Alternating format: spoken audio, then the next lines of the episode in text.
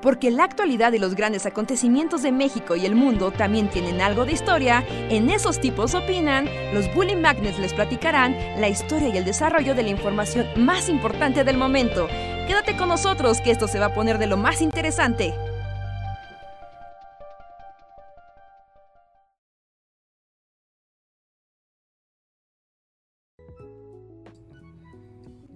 Hola amigos, ¿qué tal? Buenas noches, bienvenidos a Esos tipos opinan podcast, su fuente de confianza para alegría y bajoneo en el mismo lugar.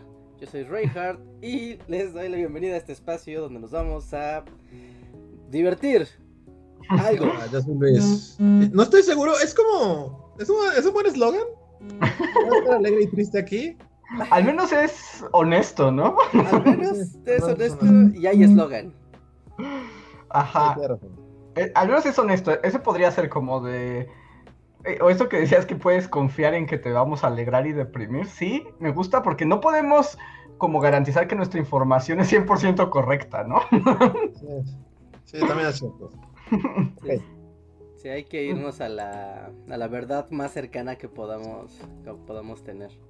Ajá, porque además recuerden, opinamos de cosas. No siempre sabemos, tratamos de saberlo, pero si no, no nos culpen, no viene en el eslogan. Ajá, no viene en el eslogan. Si no viene en el eslogan, no se pueden quejar.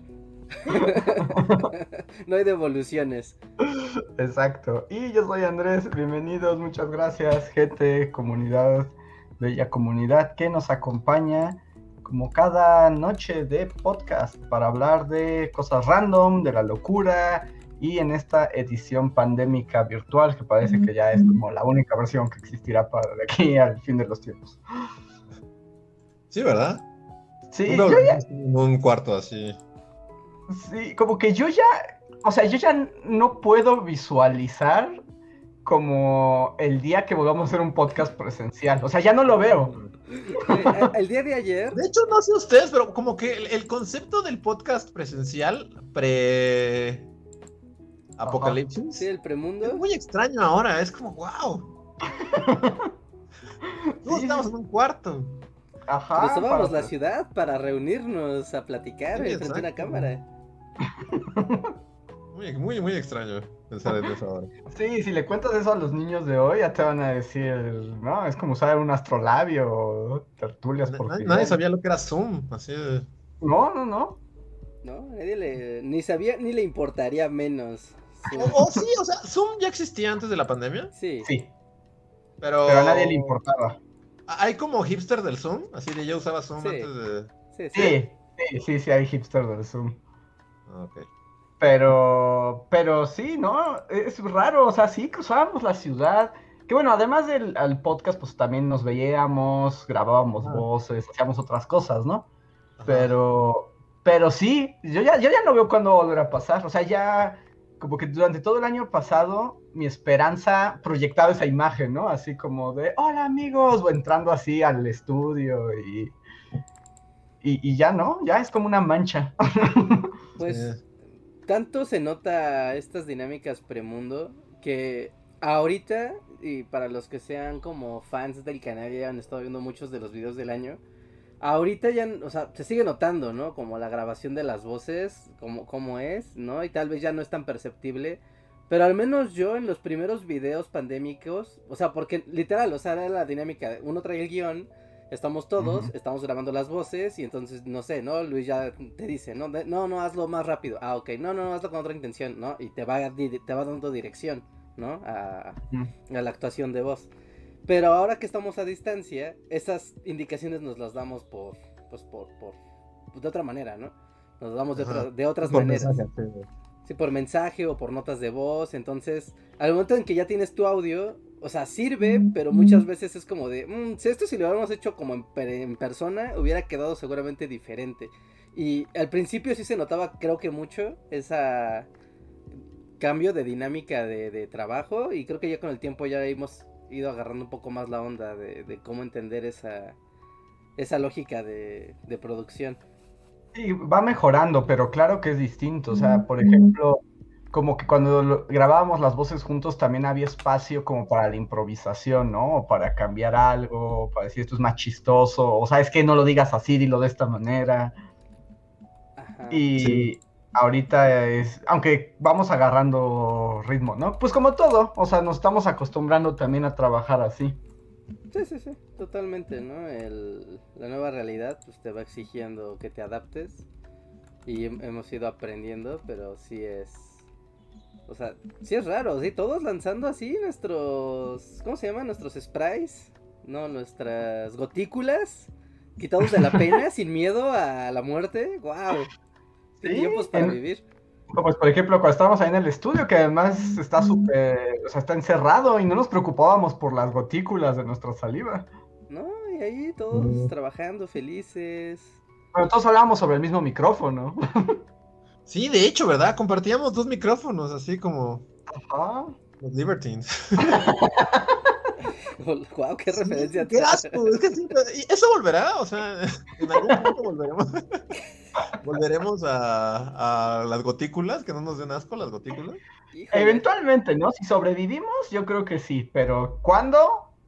No lo sé. Híjole. Sí. Pero sí, antes micrófono, y ahí te lo paso y así. Sí, Bueno, sí. imagina, imagina esto, ¿no? Nosotros al menos como que podemos tener cierto control, ¿no? De saber, de, ah, ok, eh, hablamos antes y sabemos, ¿no? De, ah, no, nadie estado en riesgo ni nada, ponle, ¿no? Que en el futuro podamos hacer eso. Pero, Ujú. por ejemplo, así, ejercicios de escuela de cine, escuela de producción audiovisual, escuela de comunicación, y un montón de desconocidos están haciendo equipo junto a un micrófono para grabar. ¿Eso es viable?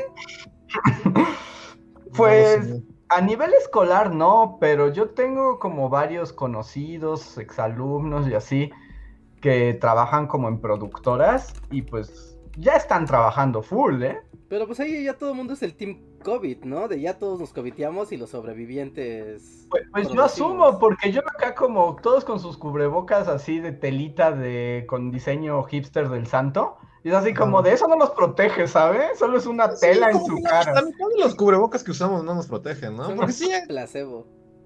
justo hoy pasé por un puesto que decía así como mascarillas NK, ¿cómo, cómo es? KNR, La chido. KN95, ¿no? la KN95. Y este, pero, y con diseños, y es así como puedes tener tu KNR de Bob Esponja, y es como dudo, dudo de su, De la efectividad de Bob Esponja. de la efectividad de su KNR con Bob Esponja, no sé. Sí, porque en todo caso, o sea, es ya si quieres verte fashion, es más bien usar un cubrebocas quirúrgico o especializado, o sea, de verdad, y encima te pones el de Bob Esponja. Pero, pero la gente anda con sus telitas y yo veo así como estos crews de producción y están grabando unas modelos y están grabando voces, están cantando y todos traen a Bob Esponja. Y es así como, eso no les sirve de nada y son como 20 vatos que quién sabe de dónde salieron. Sí, yo no voy a balconear así a, a nadie en concreto, pero yo hace unos días, hace unas semanas, estaba platicando con cierto productor de videos musicales y salió el tema, ¿no? De, güey, ¿cómo estás? ¿No? ¿Cómo te ha ido? Y, ah, ya sé de quién, me imagino que ya sé de quién hablas. y, y- y fue de, no, men, es que está bien feo, pero ya nos enfermamos todos, eh, todos, todos, ¿no? Y así como de, güey. ¿cómo? ¿Y, y, y ahora qué van a hacer o qué? Dice, no, pues nada, pues ya estamos todos inmunes, ¿no? Nos cuidamos, pero ya podemos trabajar. Y es Pero no es wow. Pero eso es una gran mentira.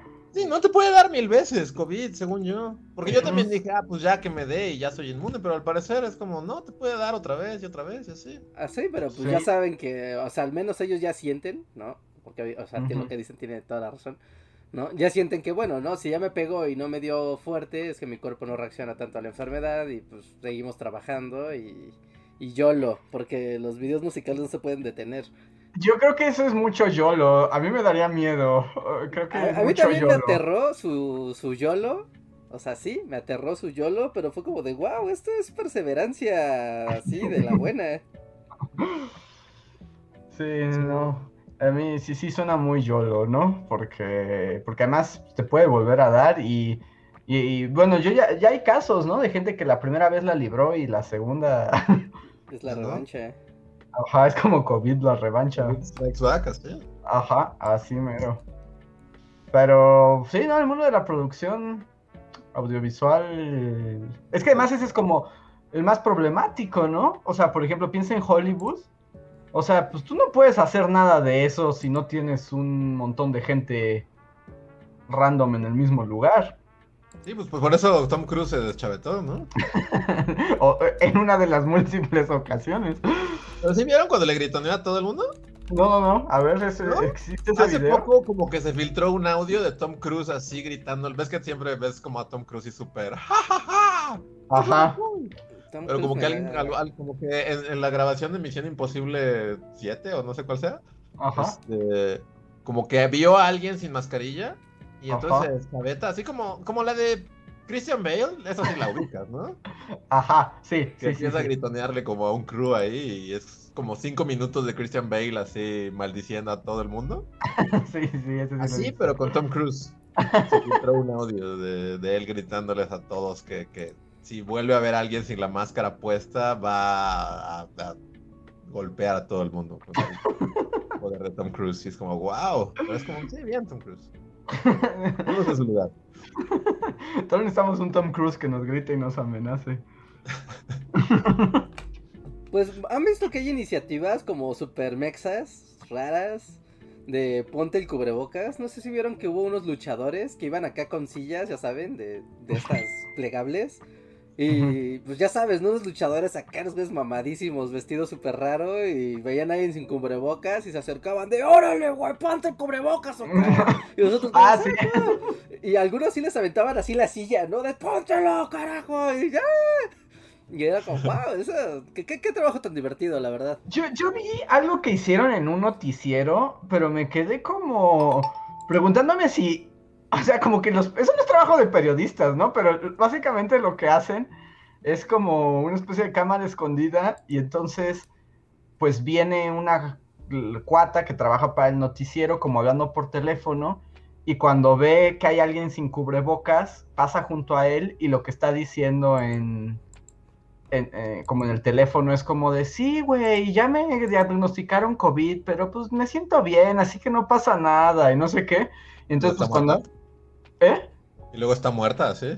No, no, no, más bien como que lo dice y entonces la gente normal, bueno, alrededor que trae el tapabocas, ya sabes, como en la papada, Ajá. o sea, como que la escucha y luego, luego ahí sí se, Se alerta Ah, y se lo pone así en joda. se alerta y se lo pone. Yo dije, ah, bueno, eso es interesante, pero de eso tendrían que hacer los noticieros.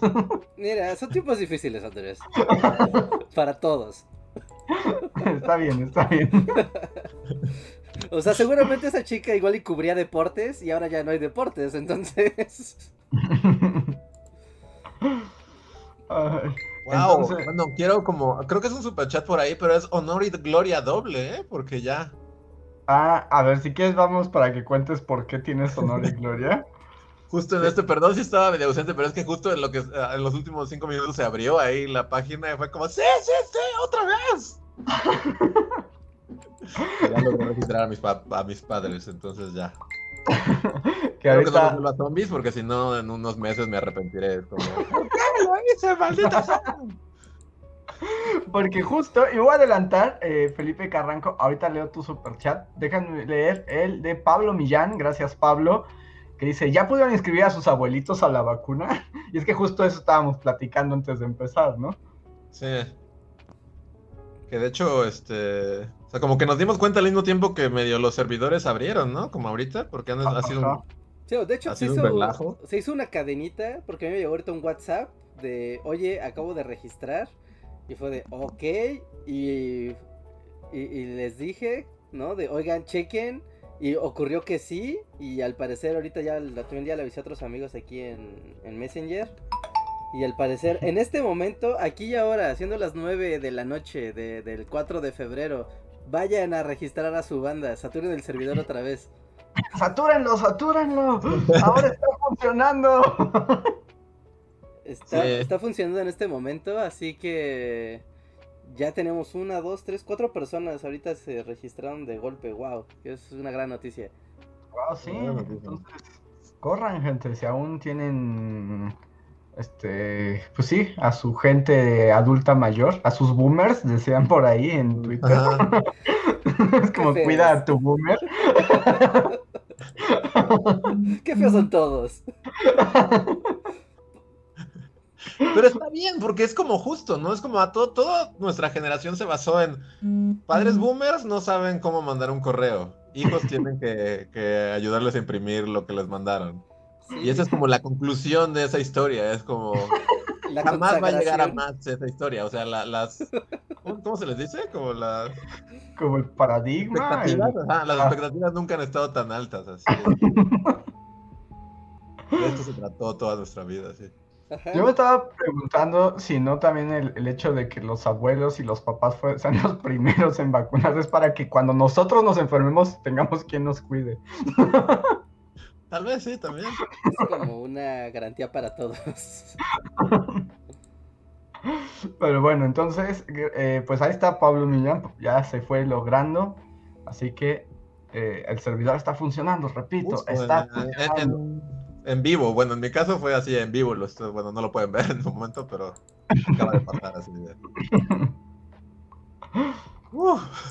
Pero. Sí, aparte, después de días, ¿no? Después de. El lunes, eh, antes de las. como de las 4 de la tarde, como que todavía podías entrar así, como si fueras a comprar boletos en preventa del Vive, ¿no? Ajá. Pero se podía. Y acá logramos registrar, ¿no? Un par de personas. No, pero igual haciendo así una operación comando coordinada. Y, y se logró, ¿no? Registrar a cuatro personas. Y después fue de ya no, ya no, ya no, ya no, ya no, ya no, ya no.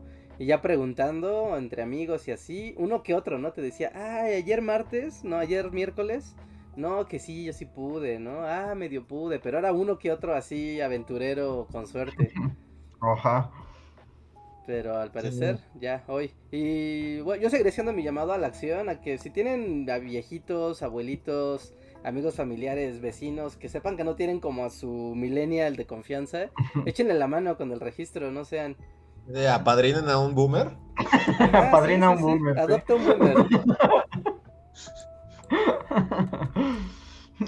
Él te Entonces, quitó Bueno, la- es una te buena quit- campaña, apadrina un boomer, porque también es cierto, no todos los boomers tienen a alguien ahí como Sí, Ah. les...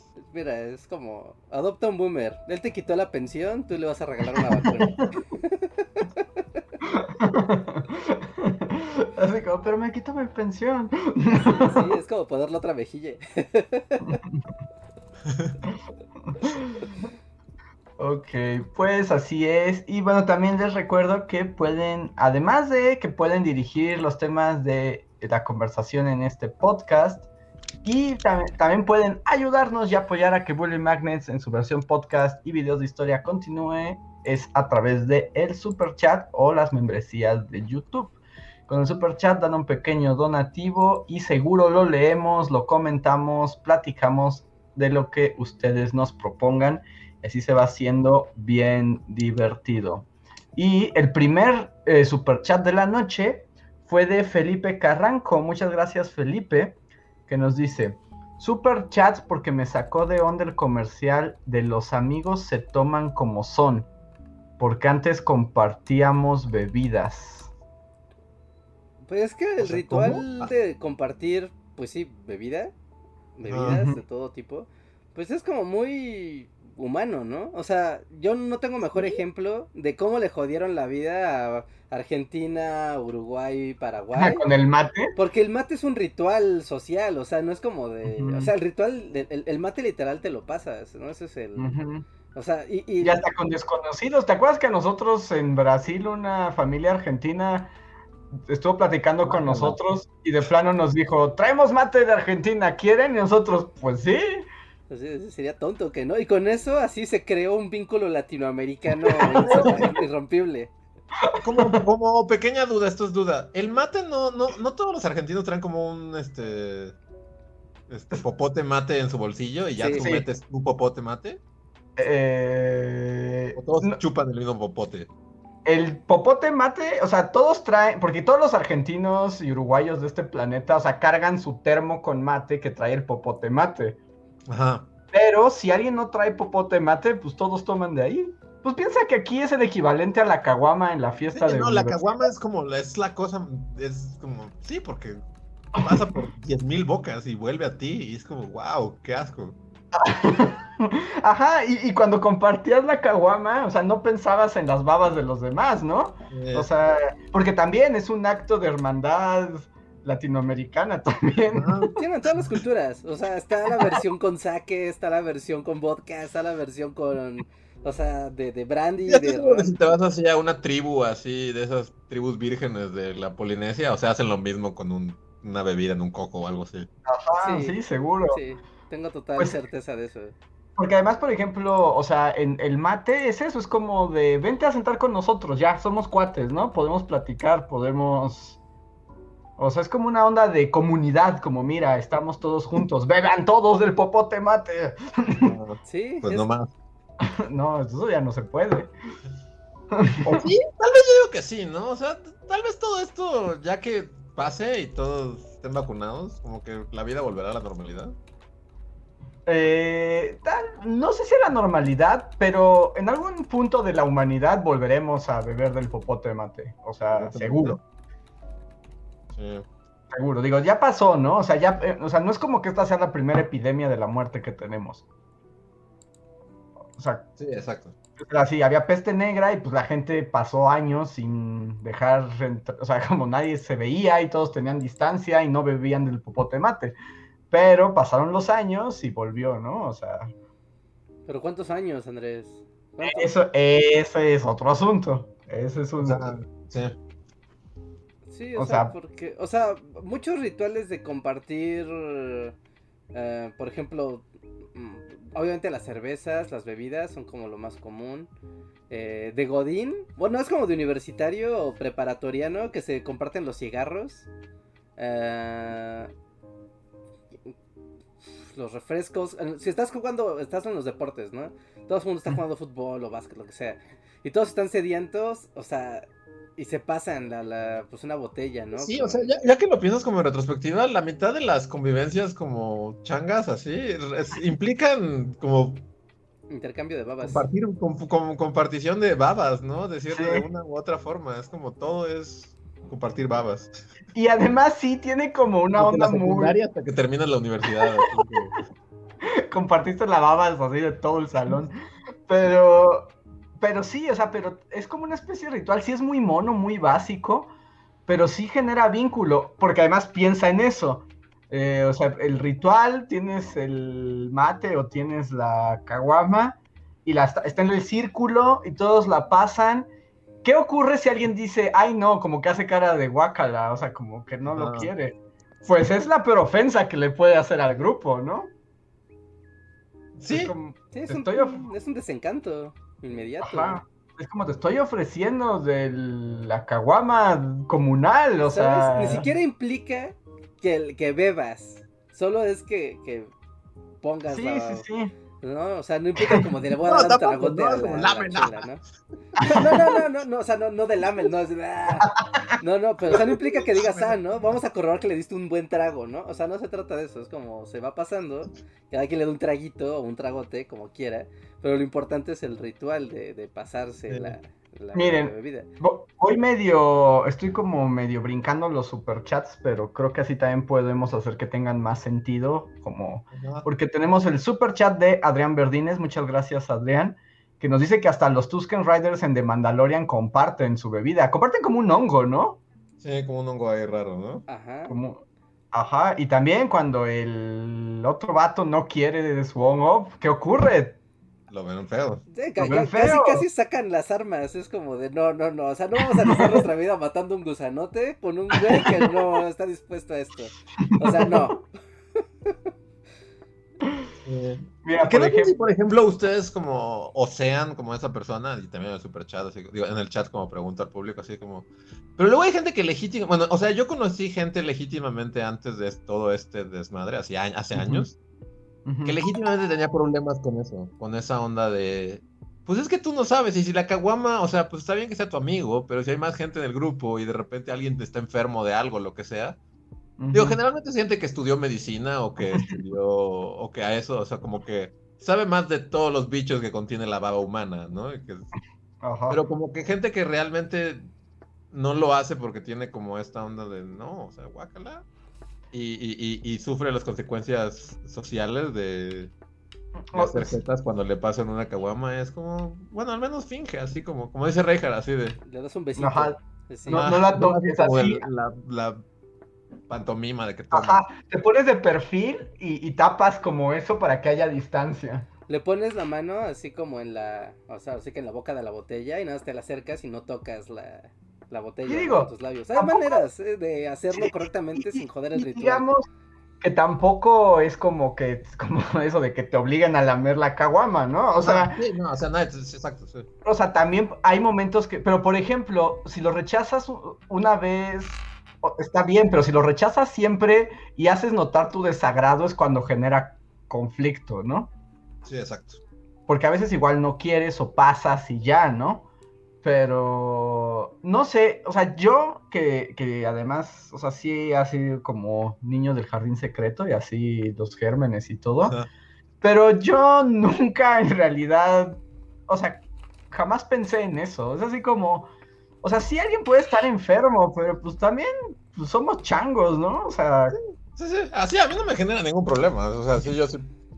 Mira, si Pero te pones en ese plan de, de, de los microbios, o sea, no estarías hablando en un círculo de cero distancia con esa persona en primer lugar. O sea, ya el solo hecho de estar platicando ahí ya te estás arriesgando, ¿no? Si lo quieres ver ya en ese extremo. Así que no, ya estás ahí. La vida es un riesgo y la. Y, y- y la. ¿Cómo se dice? El fortalecimiento de vínculos sociales tiene un precio. ahora, ahorita sí es pensable, ¿no? Sí, pues ya a partir de ahora, pues ya no, no creo que sea la caguama comunal sea tan. No, no, eso va a estar congelado un buen rato. Y miren, déjenme leer rápido un chat normal de Matif.1, que él es de Chile, y nos dice que allá en Chile matear con alguien es como un símbolo de bienvenido, ¿no? Que le das la bienvenida a, a alguien, y dice que por lo menos en Chile, y por ejemplo dice, yo no me atrevería a rechazar un mate, ¿no? O sea, puede ser una gran grosería también. Pero todos, o sea, de nuevo, todos en el mismo popote metálico raro. Sí, Eh, ese es el chiste. El mate se pasa. El mate Sí. se pasa. Sí, no qué sé, no sé cómo reaccionen ante alguien que diga, ah, pero yo tengo mi popote mate. oh, qué sí. No sé si sea como muy excéntrico. No, pero también es como una. O sea, eh, eh, mira, todavía está peor. Porque, o sea, igual, si eres el niño de los microbios. O sea, ya alguien tomó de ese popote. Si tú dices, deja saco mi popote para beber ese mismo líquido, en realidad es lo mismo, porque estás tomando el líquido que ya está lleno de, de, de gérmenes sí, de sí. otra persona. Entonces, eso solamente acentúa la sangronería. Porque en un efecto práctico no estás, no, no te estás salvando de nada. Sí. Ujú. Sí, no, a mí no me, me pone mal, pero sí conozco gente que sí lo, lo pone mal. O sea, yo realmente puedo comer alimentos que se cayeron al suelo. Es como, ay, no, pasó, no pasaron tres segundos, todavía sirve. Gran Sí, regla. sí. A ver, va a leer un super chat de Macario Tobar. Muchas gracias, Macario, por tu super chat que dice: Los acabo de conocer hace poco y me encantan. Muchas gracias, Gracias. Macario, y eh, bienvenido. Espero que te sigas divirtiendo con nosotros y bienvenido a la comunidad. Vas a ver que está bien buena, eso es bien buena onda y todo el mundo platica y todos. Este, es una comunidad muy bonita, así que bienvenido. Bienvenido. Me lo imagino así comiendo un pavo así. a Macario Tobar y el diablo diciéndole, te daré este bosque, Macario. Dame la pierna de ese pavo. No, recuerda, el bosque no es de nadie, es de nuestro no señor. Sí, el bosque es de Dios, no puedes regalar algo que no es tuyo, diablo. Ah, bueno, ya. Sí, el diablo dijo, pues ni que estuviera tan bueno tu pollo. A ver, tenemos un super chat de Alejandro Puga, gracias Alejandro, que dice, hoy estaba escuchando a The Beatles y mis sobrinas, que son fans del K-Pop, dicen que los Beatles también fueron una boy band. ¿Creen que es justa la comparación?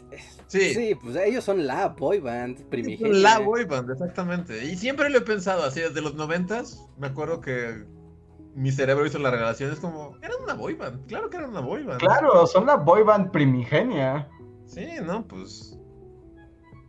Eso, o sea, que hablábamos de A Hard Day's Night, pues literal la película empieza con ellos siendo perseguidos por todas las mujeres de, de Inglaterra, Un ¿no? ejército de chicas enloquecidas.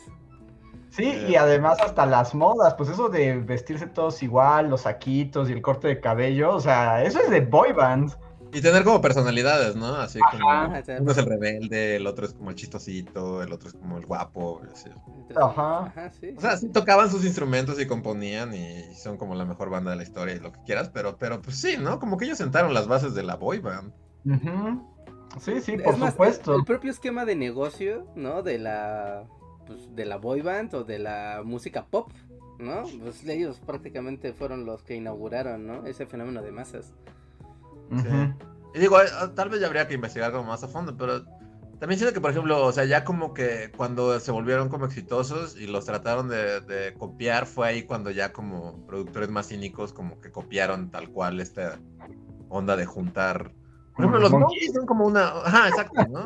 O sea, Ajá. digamos, los Beatles fueron como orgánicos, ¿no? Como Sí. no lo, no lo planearon, pero se volvieron populares y en este esquema son como una boy band y alguien más lo trata de replicar ya como prefabricado y salen los Monkeys. ¿no? Con fines como muy comerciales, ¿no? Porque digamos que los Beatles pues eran unos vatos que se juntaron y así empezó y naturalmente configuraron el origen, la ontología de la boy band. Sí, o sea, ya también les dieron como su imagen, ¿no? Lo que dicen los equipos y los peinados. Ajá, pero fue como porque pasó, ¿no? Y en cambio los Monkeys fue como de... Mmm, ese es un buen esquema, vamos a ganar dinero con ello. Ajá. Y tal vez ya los Monkeys sea como la primera boy band ya cínicamente hecha por un gordo que quiere explotar. Que solamente quiere, ajá, ¿no? Sacar dinero de esto y fin. Ajá. Ajá, y ahí, por ejemplo, también ya es el giro de las boy bands, pues como cuando ya los elegidos no tienen que ser nada, ¿no? No tienen que ser músicos, ni nada, ni cantantes, ni performanceros, nada, o sea, solo tienen que ser cuatro tipos guapos y punto. Eh, ¿Los Monkeys eran guapos? No estoy seguro, a ver, voy a buscar. Veamos imágenes de los Monkeys. No sé si los monkeys eran guapos, o sea, Bueno, pero es que, los- es que luego o sea, es ra- raro los estándares de belleza de cada época, ¿no? Porque es así como, o sea, ves el póster que tenía tu tía y es como, neta, Esto era como la, sí, las ilusiones. mira, creo que bajo los estándares de belleza actuales los monkeys no son guapos. No, estoy viendo a los monkeys a este momento y no los veo triunfando ni en Instagram. No, pero nada, no, nada, no. Bueno, pero sí es un producto de su tiempo, ¿no? O sea, el peinado. O sea, es que mira, los peinados, la ropa. el- hay una foto donde están como. Hay una cortina roja detrás y están como que todos tocando. Que es la foto como más hecha así de, de manual de la vida. Son, son como una banda de ringos, ¿no? Como que todos son chistositos en esa banda. Sí, sí, sí, todos, no tiene Como Ringos, sombrero. ¿qué más? Chicas, vende, hagamos una banda de puros ringos. Ajá. Sí, porque los estoy viendo y no, no, no son, no, para los estándares actuales no triunfarían los monkeys. Sí. Pero igual y en los 60 eso era así como súper sexy. Ajá, tal vez eran, o sea, hay uno con un gorrito, ¿no? El del gorrito puede que pudiera tener éxito actualmente. Ajá, el del gorrito pudiera tener, porque tiene como el efecto Jonas Brotheresco ahí potencial, ¿no? Como, como latente. Pero hay uno que tiene la cara demasiado cuadrada, no se parece al del malo de Dick Tracy. Sí, así, el- el- ese es como, no sé, como el pequeño Juan de Robin Hood o algo así. Bueno, nada más viendo. Todos son como los hombrecillos de Robin Hood, ¿no? Todos podrían estar así como atrás de Robin Hood. Todos podrían tener mallas y, y estar parados muy derechitos. Mira, ¿sabes dónde notas que es un producto de su tiempo? Porque todos, no importa qué foto veas, todos están bien fajados. Pues eran a vez de esos cinturones. ¿no? Es como. Tenías que presumir el cinturón, Reinhardt. Sí, sí, sí. Es como, wow, claro. Esto, estas modas de, de los 60 Sí, pero no, los monkeys, pues sí, debieron ser guapos en su momento, pero ahorita no los veo. Y ahora que todo el mundo tiene que competir con el- la belleza andrógina coreana, Sí, está, está cabrón, la verdad. No se viendo la vara, sí, muy loco. Sí, no, es como, ya, ¿qué haces? Bueno, o sea, también a- en esta onda de superchats dinámicos, Uciel Montoya dice, este, hicieron llorar a Marsh con ese comentario. Así, ¿no? Dice, Yo iba a decir, hay un par de canciones de los Monkeys que a mí me gustan mucho. La verdad, la verdad, o sea, no, no diría que soy fan, pero hay un par de canciones que sí me gustan de los Monkeys. Sí, tienen algunas buenas canciones. O sea, el asunto era como esto, ¿no? Que pues te engañaban los monkeys. Sí, era totalmente prefabricado, ¿no? O sea, pero sí, yo también hay un par de canciones de los monkeys que sí están buenas. Bueno, pero eso es. Eso ya es otro. Otro tema, ¿no? Pero sí, gran, gran referencia simpsonianda de ¿Te gustan los monkeys? ¿Sabías que no tocan sus instrumentos? ah, ¿con, con, con qué es lo que le hace gritar al final? No sé, le pregunta algo muy específico, ¿no? Como... Ajá, porque dice, guacala, te gustan los monkeys, ¿no? Ajá. Primero. Y luego es, ¿sabías que no tocaban sus instrumentos? Que no tocan sus propios instrumentos y ahí Ah, enloquece. y, y algo como ese no es el gorro de alguien, ¿no? Ajá, es- sí, e- el último, no me acuerdo cuál es, que se la hace Mamash gritar. que por cierto, aprovecho para volver a decir que yo, ya- o sea, que yo estoy seguro que ese es el mejor capítulo de Los Simpsons. Cuando rememoran así el pasado. ¿De miedo a volar? Ajá, el de Miedo en Volar, yo creo que es el mejor capítulo de Los Simpsons, así. Es un tema para un podcast. Así, como... Sí, eso, es, lo- eso es discutible, Andrés. Eso es una opinión. limonero- el, el limonero es perfección, así, También el absolutamente. limonero, pero bueno, entonces diría que ese del miedo a volar probablemente es el que más me hace reír. O sea, ca- cada dos segundos me hace reír. Es que, ajá, es que los buenos, es que, por ejemplo, el monorriel, Ujú. no, o sea, estoy se- seguro que ya hemos hablado de esto, pero monorriel también es así como es un chiste por segundo, así. Es un chiste conectado con otro, así. Cuando llega el tipo de monorriel de una ciudad con dinero es, una, es como una cámara con patines. No se detiene el capítulo del monorriel, es como, como, wow, ¿cómo puedes meter tantos chistes en 20 minutos? Es imposible. Sí. Sí, sí, sí. Y para mí ese es el de miedo a volar. O sea, es que desde que empieza, o sea, Miedo a volar también es muy... Pero ¿cómo empieza? Con corren Homero del cuando lo corren del bar, cuando le hacen bromas a Moe, Ajá. que Barney le pone una cobra y es muy gracioso, pero Homero le tira la sal y lo corren del bar. Como que se pasó de listo. Eso, es demasiado. Y luego tiene todos estos sketches de Homero yendo a diferentes bares, es el de Ah, se queda en su trampa, chicas. es el de la pelona, el de por favor retírese Ajá. esa es la línea de. Silencio, Eso- Cosme Fulanito. Cosme Fulanito, Hizo este quedar a Aerolínea payaso como el Ah, de payasos, industria. no será el hazme reír de la industria. Alaska y Rancho, Rancho. Rancho Viejo. Alaska, Rancho Viejo. Sí, tiene grandes momentos ese capítulo. Sí, sí, sí, no, no para, no para. Y, El abuelo, mi pobre angelito, ¿no? El abuelo, mi pobre angelito. Tiene el momento Homero y Lisa, el de piscar frijoles. Ah, dan a piscar muchos frijoles, claro. No, sí, tiene, sí tiene razón, ese también es muy bueno.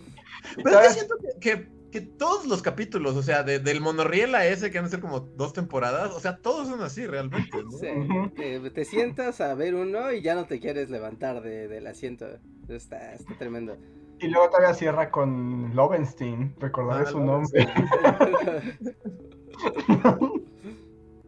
Sí, es muy bueno ese capítulo. Pero bueno, eh, era, era necesario. Era necesario ponerlo sobre la mesa. Tenemos un super chat de Maestro Bichoso. Muchas gracias, Maestro. Que dice: Quiero spoiler alert de Mientras dure la guerra. Qué específico. ¿Es una película mientras dure la guerra? ¿Eso No sé ni cuál es. No sé cuál es. Mientras dure la guerra, película 2019. Es como un inglés. Ah, a veces el silencio es la peor ¿Cómo, mentira. ¿La película? Ah, ya sé cuál es Franco y como... Sí, es Franco la película y... ¿Con quién se pelea? Es Ortega y Gasset. No, no es Ortega y Gasset, es... es- Solano, creo. No sé. Ah, No, solo- no. sé que el director es como. Es el de los otros. De... Es un director como conocido, Alejandro Amenábar. Ajá. Miguel de Unamuno, supongo que Ah, es. Unamuno, es Unamuno, sí, sí, sí. O sea, ¿se pelean? Es como Unamuno contra Franco. Así como... Sí, se ve buena. Yo, por ejemplo, en la última vez que fui al cine, que lo tengo muy... Este, muy presente, que fue, fui a ver esa del caso Dreyfus de Polanski. Ajá. Y justo me pusieron ese tráiler y dije, ah, que ya todo es como histórico, eh, momentos raros, gente enojada con el gobierno. Momentos muy Ajá. específicos, ¿no? De la historia. Hagamos una película de eso. Pero pues no, no sabía ni, bueno, pues se perdió en el 2020, entonces... Sí. Eh, pues se ve buena. Se Digo, ve no sé, buena. no spoiler, pero gracias por la recomendación al menos. Sí, gracias. A ver, el siguiente super chat es de Eric Higuera. Gracias, Eric. Que dice que hablemos de nuestros mayores momentos de el efecto Mandela. Efecto Mandela. O técnicamente el efecto Mandela es que algo que pensabas no era así, ¿no? ¿O cómo va? Yo tengo, yo tengo, un, yo tengo, un efe- creo que de hecho lo dije en el podcast, en un podcast, pero tengo un efecto Mandela que, que implica a Reinhardt. ¿Por qué? Caray. A ver. Mi momento Mandela es que toda la vida tuve este recuerdo de que Reinhardt, porque sabemos que a Reinhardt le gusta Star, Star Trek, es el único que ha visto Star Trek. Ajá. Y que en la universidad en algún momento de nuestras pláticas Reinhardt nos recomendó la película de Star Trek, The Movie. Ujú. en donde todo el chiste de la película, y nos contó que, bueno, todo el chiste de la película es que hay como una, reciben como una señal, ¿no? Del espacio y van, tienen que ir hacia ella y, y se llama Beeger, Ujú. la, la- como la cosa. Ujú. Y, y ya, el, el giro, spoiler para Star Trek la película, es que está como tapado el nombre y es como, en lugar de Beeger, está tapado las letras O y Y y es Voyager. Ujú. Es como la, es la sonda del Voyager que se fue al espacio y, y se volvió como un ente inteligente y no sé, o sea, es un pedo. Y años- así muy recientemente vi la película y luego hablamos, en- creo que hablamos en el podcast de eso y Reinhardt resulta que nunca la había visto y que nunca, que nunca me dijo eso. O sea, esa conversación, porque aparte yo viendo la película estaba como, ah, claro, es lo que Reinhardt nos platicó, era como quitan las letras y es Voyager, y es el, es, es el Voyager, mandó una sonda y nos platicó, y tengo ese recuerdo en mi mente hasta la fecha, Sí, porque. pero sí, resulta sí, que no, es falso. Ajá, y ese es un efecto Mandela muy elaborado, porque sí, en la universidad eso no pasó, porque en la universidad yo no había visto la película de Star Trek, pero seguramente fue en una plática más adelante, seguramente, que- que- que- donde recuerdo haber platicado justo la parte de, de la sonda. Entonces yo creo que a veces como que se cruzaron dos recuerdos de, de, de Star Trek con mi cara flotando, Ajá. ¿no? Y, y se volvieron uno solo falso, porque eso sí pasó, pero no pasó en ese tiempo, no pasó en ese tiempo-espacio. Ah, ok. Bueno, aún así, ese es mi efecto Mandela. Está- es un gran efecto Mandela. Yo, yo luego no estoy muy seguro, como que luego no registro tanto eso. O sea, no, no No. puedo, pe- puedo pensar Yo sí- en... Yo sí tengo varios y me hace pensar en como, cada que pienso en el efecto Mandela es como me hace pensar en la real, o sea, que es real y que no. No sé si ustedes les pasa así como con, con amigos o familiares que luego como que se crean recuerdos que no son ciertos. Bueno, el otro día, esto, esto va a joder así, me, se van a reír de mí. Pero yo el otro día, así el fin de semana, estoy seguro que, que, que pasó algo raro. Hasta yo estaba así como bromeando de, ok, acabo de cambiar de dimensión y nadie va a saber y nadie me va a querer porque estoy loco. Pero tomé una serie de fotos, ¿no? Todo el día. ¿No? Salí a la calle y estuve tomando fotos, como siempre. Pero una de esas fotos, una de esas fotos, estaba, estaba yo con, con otra persona. Y cuando vi la foto y la compartí, ¿no? Fue de un momento, está al revés la foto. Yo estoy a la derecha de. de yo, yo me tomé la foto estando a tu derecha. Y en la foto estoy a la izquierda. Y, y claramente el recuerdo, el lugar y el espacio. Yo estaba a la derecha. O sea, y era la única foto de todo el rollo que se había espejeado. O sea, y era como de, no, esto no tiene sentido que solo esta foto en este lugar se haya espejeado y estoy seguro que ahí crucé a otra dimensión donde el efecto Mandela, es como muchos de mis recuerdos ya se, se volvieron basura. ¿No? Como, como ese... ¿Cómo se llaman los osos estos? Como el, el efecto Mandela y los osos Bernstein. Y que nadie sabe cómo se pronuncia exactamente, si es Bernstein o Bernstein. No sé, ahí me perdiste, no sé de qué estás hablando. Y yo como, ah, claro, el efecto Mandela, el efecto Bernstein. Elabora. Es que gran parte del meme, o sea, de cuando se hizo popular lo de la idea del efecto Mandela, ¿no? O sea, en internet empezó como a ver esto, ¿no? De los recuerdos, de los recuerdos falsos. Y había gente que decía que una manera de corroborarlo, bueno, en Estados Unidos, decían que una manera de recordarlo era con esta pregunta, ¿no? De cómo, cómo les llamarías a estos osos, ¿no? Y es la, una imagen de los osos Bernstein, ¿no? Y decían. ¿ese es Bernstein o Bernstein? ¿No? Y entonces con eso ya sabías en qué realidad estabas, ¿no? Porque de niños era como muy común en Estados Unidos que le dijeran a los niños cómo se pronunciaba, ¿no? Se ve que es Bernstein, ¿no? Y, y ya con eso tú sabías, ¿no? De, ok, cambiaste de dimensión en algún momento y, y el efecto Mandela te está revelando que, que estás en una dimensión alterna donde todo es muy parecido, pero no es igual. Ajá, o sea, es como jugar con el tótem de Leonardo DiCaprio en Inception. Ajá, haz de cuenta, es como darte cuenta de la, pirone- de la pirinolita esta. Ujú. Y yo estoy seguro que crucé el fin de semana la zona y estoy en una dimensión diferente en la que estaba antes del sábado. Que miren, aquí, mejor, ¿no? ¿Quién sabe? Sea una mejor dimensión. mira, porque aquí Wikipedia tiene como algunos ejemplos que yo no estoy tan de acuerdo en todos, pero es así como ejemplo. Por ejemplo, que Mickey Mouse eh, se ha recordado con tirantes, pero nunca ha llevado tirantes. Nadie recuerda a Mickey con tirantes, ¿o sí? No. Luego tiene, están como medio obsesionados con Mickey Mouse, porque luego dice, Mickey Mouse es recordado sin cola. Ok. A veces sí tiene cola y a veces no tiene. ¿Siempre tiene? Siempre, ¿Siempre tiene ha tenido? ¿no? En su en el- la caricatura clásica donde está eh, manejando un barquito. En Steamboat Willie sí, sí tiene O cola. sea, porque la colita le está moviendo así como al ritmo de, de la música y todo, o sea, es- claro. La gente en el chat nos está diciendo que ellos recuerdan a Mickey con tirantes. ¿Sí? No, gente. Pongan más atención. A ver, a ver, estas preguntas, si estás viendo otras, no digas la respuesta, es como de ¿Mickey Mouse tenía o no tenía tirantes? Y vemos viendo el efecto Mandela aquí en ejecución. Por ej- bueno, aquí, es- no, este está muy de españoletes, yo creo, o de mochos, porque dice ¡Miguelito! ¡Coño! ¡El ratón Miguelito! el ratón. No, pues se dice que cuando la gente creía que la. ma- Cuando creen que se canonizó a la madre Teresa de Calcuta. El- A finales de los noventas. Y dice, pero eh, eres parte del efecto Mandela, Reinhardt, porque la en realidad se le canonizó en el 2016 y la gente piensa que fue en los 90. ¡Oh, Dios mío! En los 90 se murió, ¿no? ¿O cuándo se murió la madre Teresa? Creo que sí se murió en los 90 y la canonizaron hasta después. Ajá. O sea, por, o por ejemplo aquí... Ah, no, sí, aquí hay ejemplos de Don Quijote, ¿no? Sí, porque es que tienen que ser ¡El cosas... Hidalgo Quijote! Algunos recuerdan que. que Dulcinea le daba un impostre a Don Quijote. Y- y- y- Si hay un español escuchándonos, yo creo que sí se siente ofendido. Sí, ¿no? yo creo que sí. Disculpar, Perdón. disculpar deben. Pero también el efecto Mandela es divertido cuando son cosas como mm, que te gustan, ¿no? Que sientes muy tuyas, muy vividas, porque así son como recuerdos de geopolítica y el mundo, que pues seguro te vas a equivocar, o sea, seguramente no son de ahí creencias acumuladas.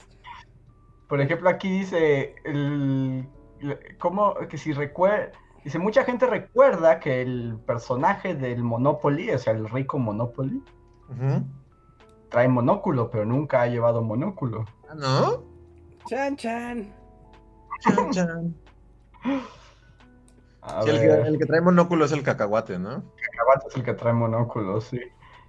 Y que feo, mucha gente piensa que en, en Don Quijote, en Don Quijote se usa la frase ladra Sancho, que señal que cabalgamos, a pesar de que no aparece.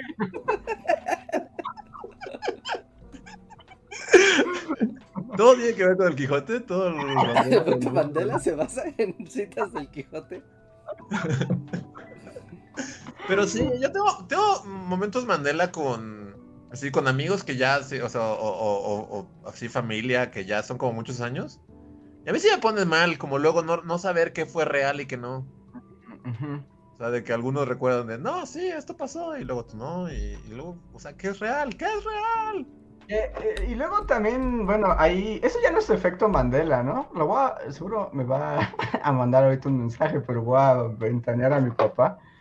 Pero luego él inventa recuerdos que no, no, no Es que tiene. inventamos recuerdos, todos inventamos recuerdos, no solo tu papá. Sí, nada, todos. A todos nos A mí pasa. me pasa que como que yo trato de no argumentar, pero luego con amistades así como que te recuerdas con tus amigos de la prepa o no sé, lo que sea. Ajá. Y que cuentan algo, es como, sí, claro, cuando fuimos al concierto de, no sé, de King o lo que sea. Ajá. Y es como, y yo sé que nunca fui a un concierto de King en mi vida, o sea, ¿no? Y es como, no, sí, claro, estabas al lado de mí, ya sabe qué. Y ya solo para decir, bueno, voy a joder aún más las dimensiones y el universo. Yo digo, ah, claro, sí, no, fuimos a ver a King y estuvo súper padre. Y entonces, esa persona va a recordar que yo fui a un concierto en el que nunca fui, y así cosas en el que te agregan a recuerdos en los que no, nunca estuviste. Y estará en, eh, en el error, sí, sí, sí. Sí.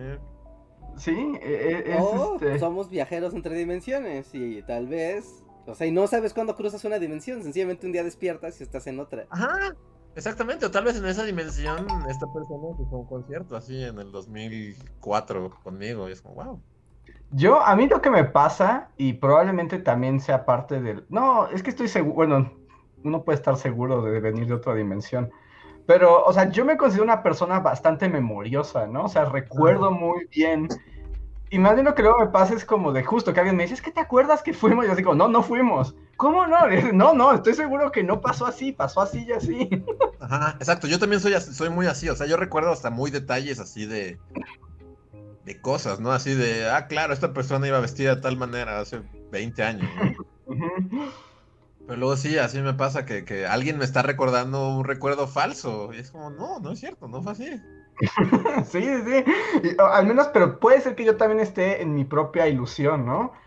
Y, pero yo estoy como muy seguro de lo que recuerdo y luego es como eso, de que te das cuenta que encuentras a alguien que también estuvo ahí y lo recuerda totalmente diferente, ¿no? Ajá. ¿Sí? Sí, también, o sea, lo que pasa con la edad y así, o sea, pues sí, ¿no? Con la edad como que te vuelves... Porque yo también, como que siempre he sido muy, muy, este, muy seguro de mis recuerdos, así de... de Así pasaron las cosas, pero con la edad dices, pero tal vez no, ¿no? O sea, tal vez el que está mal soy yo. Mm, ¿Quién sabe? Ahí voy a utilizar mi referencia otaku, Ajá. pero es como que te hagan un genjutsu, es así de de Naruto, que te meten como en un mundo de ilusiones. Ajá. Y que en este mundo de ilusiones no puedes distinguir nada y, y ya no sabes si lo que tú crees era cierto o fue un ninja que te echó el mal de ojo y ahora estás en una ilusión atrapado. Pues estábamos en- con la gente cangrejo, entonces, mira. es cierto, podemos estar ahí. Limpiar los recuerdos así. Sí, pero a mí me pasa muy seguido, muy, muy, muy seguido, de, o sea, que incluso hay gente que dice, no, sí, estuvimos en tu casa y así, hicimos mil cosas y, y vino tu papá y nos dijo, y yo así, de, en mi vida has estado en mi casa, así. Sí, sí, sí. Sí, es raro, ¿no? O sea, yo he visto que adjudicarse recuerdos de otras personas también. Ajá, exacto. Eso es muy, eso, ajá, eso me pasó con, con un amigo también. Ujú. Yo estoy totalmente seguro que yo le conté algo así de, de que vi algo muy chistoso. Ujú. Pero yo recuerdo, tengo ese recuerdo de haberlo visto solo y después de haberle contado de, ah, vi esto y era, estaba muy cagado. Y después él lo recuerda como que estábamos juntos, así como de, ah, ¿te acuerdas cuando vimos a un tamalero que traía así como unas bocinas bien cabronas y, y estaba tocando música? Pero es como, pero yo lo vi solo y luego te conté y luego esta persona se anexó a mi recuerdo y es como, ah, claro, ah, razón, estábamos juntos. Y es como, ah, ok, sí, lo que tú dices. Yo cuando pasa eso lo tomo como un cumplido, como de fue tan vívido mi relato. Ajá, exacto, sí, es, es como, claro, y, y ya es un recuerdo que tú tienes aunque nunca pasó. Sí, así. Entonces, eh, eh, la memoria es peligrosa. Entonces, el efecto Mandela a mí me parece una babosada, o sea, como concepto. Pero es como los juegos de la memoria, ¿no? Que no es fiable. Sí, exacto. No, nuestra percepción de chango es limitada y totalmente vaga Sí, e inútil. Y luego cuando los recuerdos también se actualizan y, y luego, bueno, en historia siempre es un problema, ¿no? Es así como, ¿cómo le crees a... ¿Cómo se llama? Este, el de las crónicas de la Nueva España. Este, Este Bernal Díaz del sí. Castillo. ajá, ¿cómo le crees a Bernal Díaz del Castillo? Si es lo que él se acordó y además como 30 años después. Es así Sí, como es... Ese vato ya inventó sobre sus recuerdos, ¿no? Sí, o sea, o sea, si está viajador pensar como en los recuerdos de uno y su vida y las personas que tienes como a tu alrededor y así, lo que estamos diciendo, o sea, llevarlo al terreno de lo que es como bully y la historia es como, o sea, pues sí, es como la reflexión final es que la historia es un cuento que medio te cuentas ahí, pero que no tiene, que seguramente no tiene nada que ver con lo que en realidad pasó nunca, ¿no? Sí, por ejemplo, yo hace unos días estaba leyendo justo, es como un ejemplo muy famoso, cuando, o sea, cuando los historiadores empezaron a utilizar la memoria como fuente, y pues utilizó mucho con el holocausto, ¿no? O sea, con los supervivientes. Y un poco, pues lo que descubrieron es que podía haber personas, así que hubieran estado en la misma fecha, en el mismo campo de concentración y recordaban todo distinto. O sea, estaban todos ahí. O sea, está comprobado que compartieron la experiencia, digamos, de vida. Y cada quien contó algo completamente diferente y cosas que no pasaron y le cambiaron los nombres a las personas y el orden de los acontecimientos. Sí, eso pasa tan, tan fácil que incluso, ¿no? O sea, en el Historias del Premundo, eh, algunas veces, ¿no? De, ah, no manches, fui al centro y estaba atiborrado de gente, no manches, qué cosa más horrenda. Y otra persona te dice, no manches, yo también estuve ahí antier y me la pasé bomba, no había casi nada de gente, estuvo súper bien. Y así como de, ¿qué? ¿Cómo? No, fuimos el mismo día, prácticamente a la misma hora. O sea, ¿por qué mi experiencia fue estresante, terrorífica y desagradable? Cuando la tuya fue increíblemente placentera y feliz y un día idílico. Sí, es complicado, e, es, es poco fiable, amigos. y cuando piensas en eso como detalle, te puedes mal viajar y Sí. Así. Sí, así. No, no, no, no se, no profundicen demasiado. Como tener recuerdos cuánticos. O sea, están bien cuando están en tu mente, pero cuando los observas para contarlos, cambian y se distorsionan y ya no sabes qué es real y qué no. Exacto. A ver, voy a pasar al siguiente super chat que es de Itan Ávila. Muchas gracias, Nitan, que dice: Hola, rara vez los puedo ver en vivo, pero me alegra poder participar de vez en cuando. Trabajo ahorita en el arte por acá y en el último video sobre los nazis y su campaña antiarte moderno ha sido de mis favoritos. Y sigue, gracias por seguir haciendo lo que hacen. Estoy seguro que muchos lo disfrutan, aunque no se manifiesten nunca. Lo sigo desde la era en que los videos solo estaban en la página oficial. Wow, wow. No, Ethan sí es fan bully desde hace décadas. Una década de bulifanismo. Wow, eso es de agradecerse completamente. Está increíble. Ah, y agrega una última cosa que es una pregunta muy particular que dice, por cierto, ¿han visto los conciertos COVID burbujas de los Flaming Lips? El nuevo mundo está manifestándose poco a poco. Yo no sé. ¿Qué es Yo no, pero, pero ellos siempre se están en burbujas, ¿no, Reinhardt? Sí, sí. Eh, o sea, bueno, no el público, ¿no? Pero su cosa. sí, es que ahorita, de hecho, a los Flaming Lips, esa banda neta del mundo pandemia ya debe ser la cosa más rara porque o sea, sus conciertos siempre había un momento donde sale el vocalista, a veces toda la banda, pero normalmente sale el vocalista, ¿no? En una burbuja y se arroja al público y está caminando sobre el público sobre su burbuja y así, ¿no? Y está, y está muy padre, ¿no? De hecho, es muy... Si un día, en algún momento de la historia pueden ver un concierto de los Flaming Lips en vivo, se los recomiendo 100%, es un espectáculo increíble. Pero ahora con el mood pandemia fue como nosotros tenemos burbujas, tenemos el privilegio de ser los primeros gente burbuja y hicieron su, su dinámica. la verdad ellos le, ganaron por décadas a la burbuja. No, deja, deja, hay otra cosa que le ganaron por décadas. Tienen una canción que se llama Race for the Prize, así como la carrera por el, por el premio. ¿no? Que literal habla de científicos que están peleando para encontrar una, cura a una enfermedad que está matando a todos y que es muy peligroso esta enfermedad. ¿No? Y ah, pero pero que esta gente, o sea, estos científicos pues no dejan de ser gente común y corriente que pues que si se muere pues igual, no tienen familias y así, pues que estaría muy feo.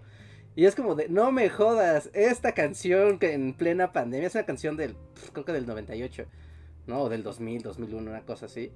Y es como de wow, esta canción, neta, si ustedes se van a YouTube y buscan, ¿no? Así, Race for the Prize en el canal oficial de Flaming Lips.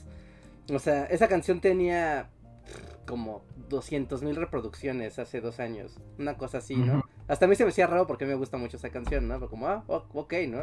Y volví así en Mood COVID, dije, ahorita hace como dos meses, dije, a ver, y la canción hace un chorro de reproducciones y los comments diciendo, esta canción es profética, no más.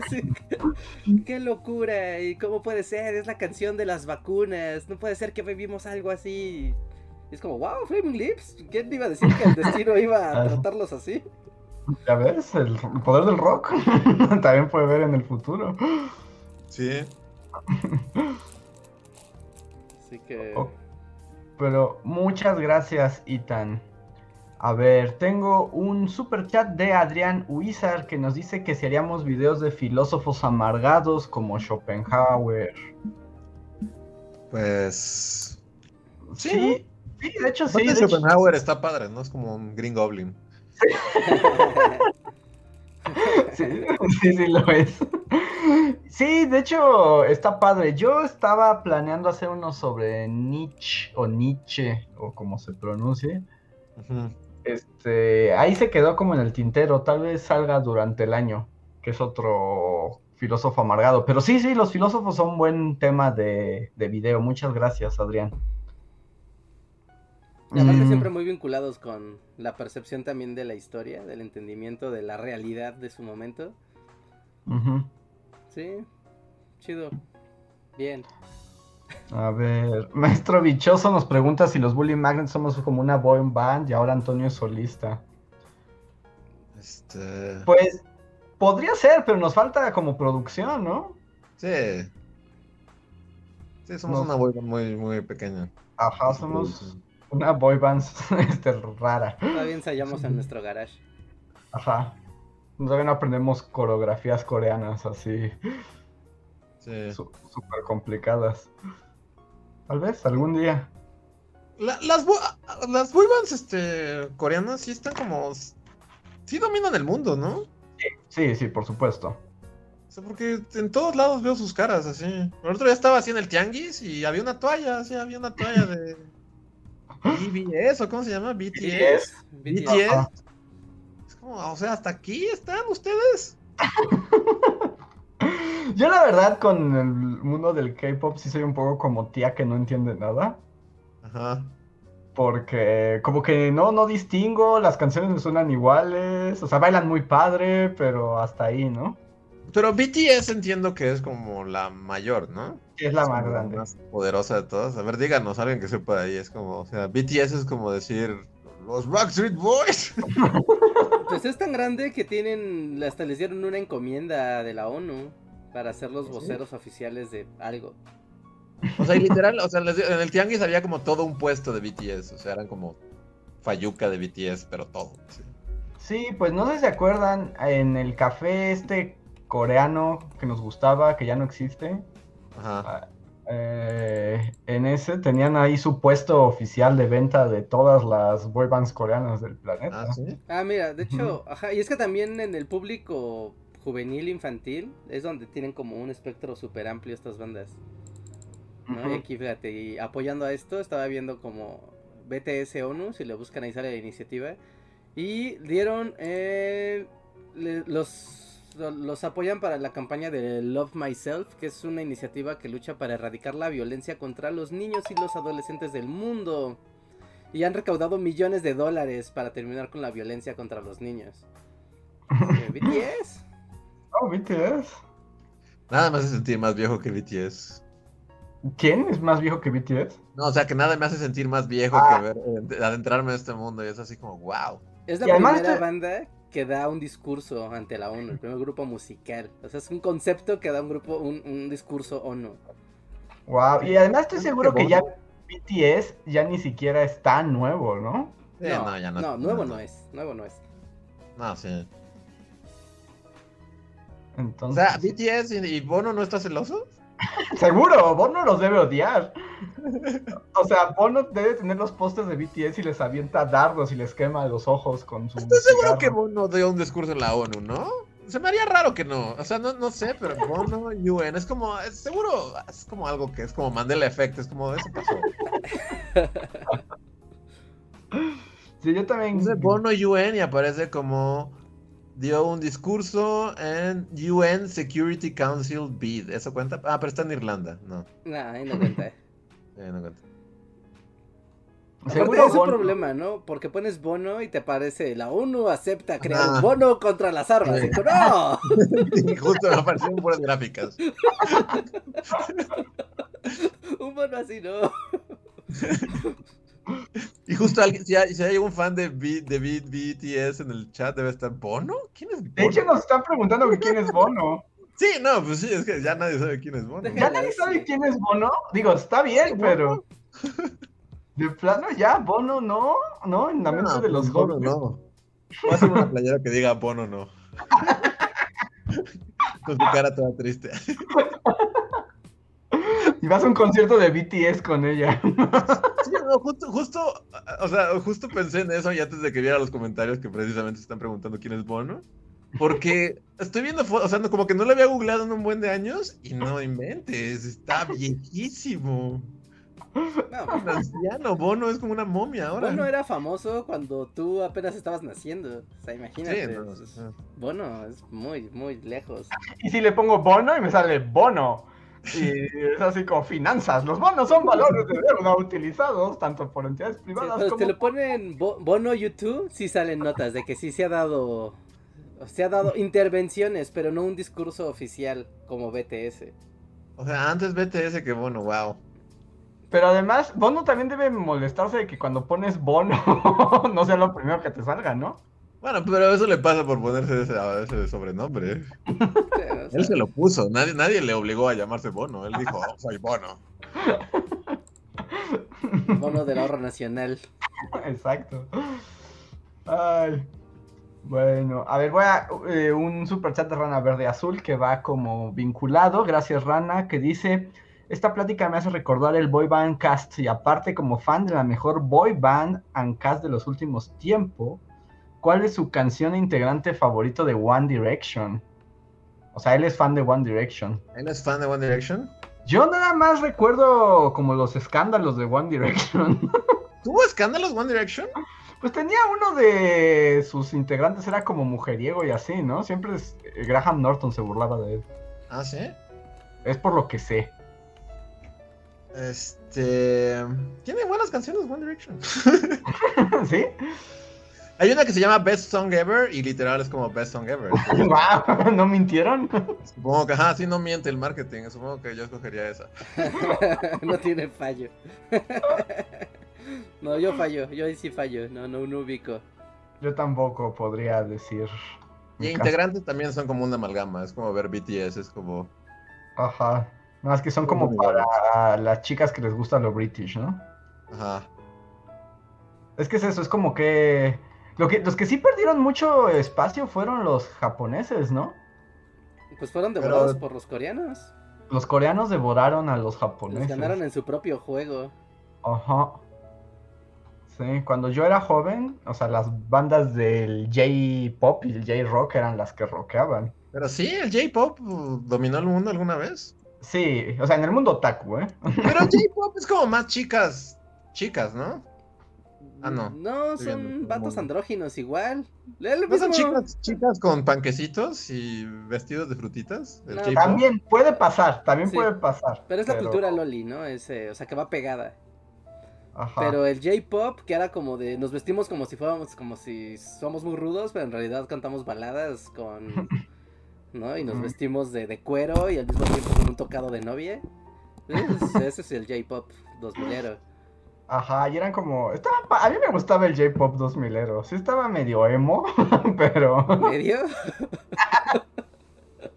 De ahí salió el emo, casi, casi. Sí, además eran como... Y además eran como personajes de anime, ¿no? Casi, casi. O sea, sí eran disfraces prácticamente.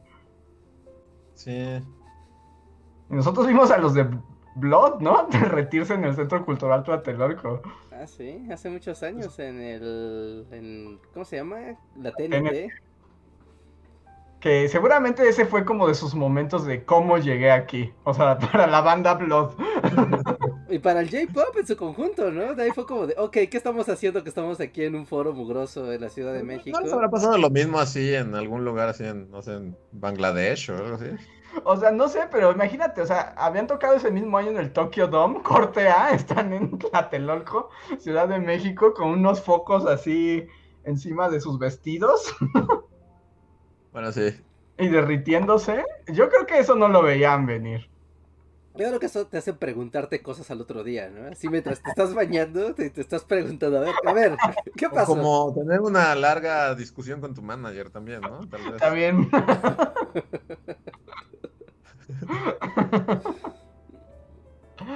Ay, sí, pero sí, los japoneses en todas sus formas como de música popul, pop y para exportar como que perdieron contra los coreanos.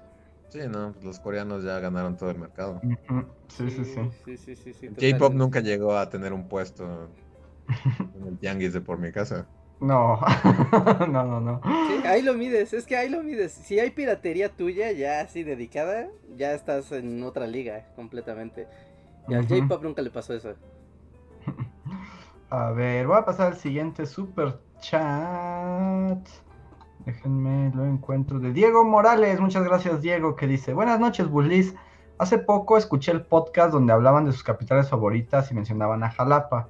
¿Quiénes de ustedes han estado aquí y cuál es su impresión de la ciudad? Yo he estado en Jalapa. ¿Tú has estado? Sí. ¿Y cuál es tu opinión? Que era como un pueblito y cuando fui estaba como cubierto de niebla, entonces se veía así súper. Este, película de. de terror y estaba, estaba muy padre. Yo no he ido a Jalapa. No, yo tampoco. Yo ahí sí Me fallé. acuerdo que también me tomé un café porque como que es lo que tienes que hacer, así como el café de Jalapa. Este. Y pues estaba rico, sí. Pero como que la onda es eso, que está como cubierto, como que la neblina es como. Se podría ver como un Jack el Destripador en Jalapa. Es como llaves del circulador en la selva, ¿no? Ajá. Sí es el bozo, ¿no? O me lo estoy imaginando, no. así de efecto Mandela. Eh, sí. Sí, es el oso. Pues ahí está, Diego. Cuando vayamos a Jalapa, te platicaremos más de nuestras impresiones, pero muchísimas gracias por el super chat y por integrarte a la conversación. Tengo un super chat de Ichi de Kitten que nos dice que si somos Team Kong o Team Godzilla. Godzilla Forever.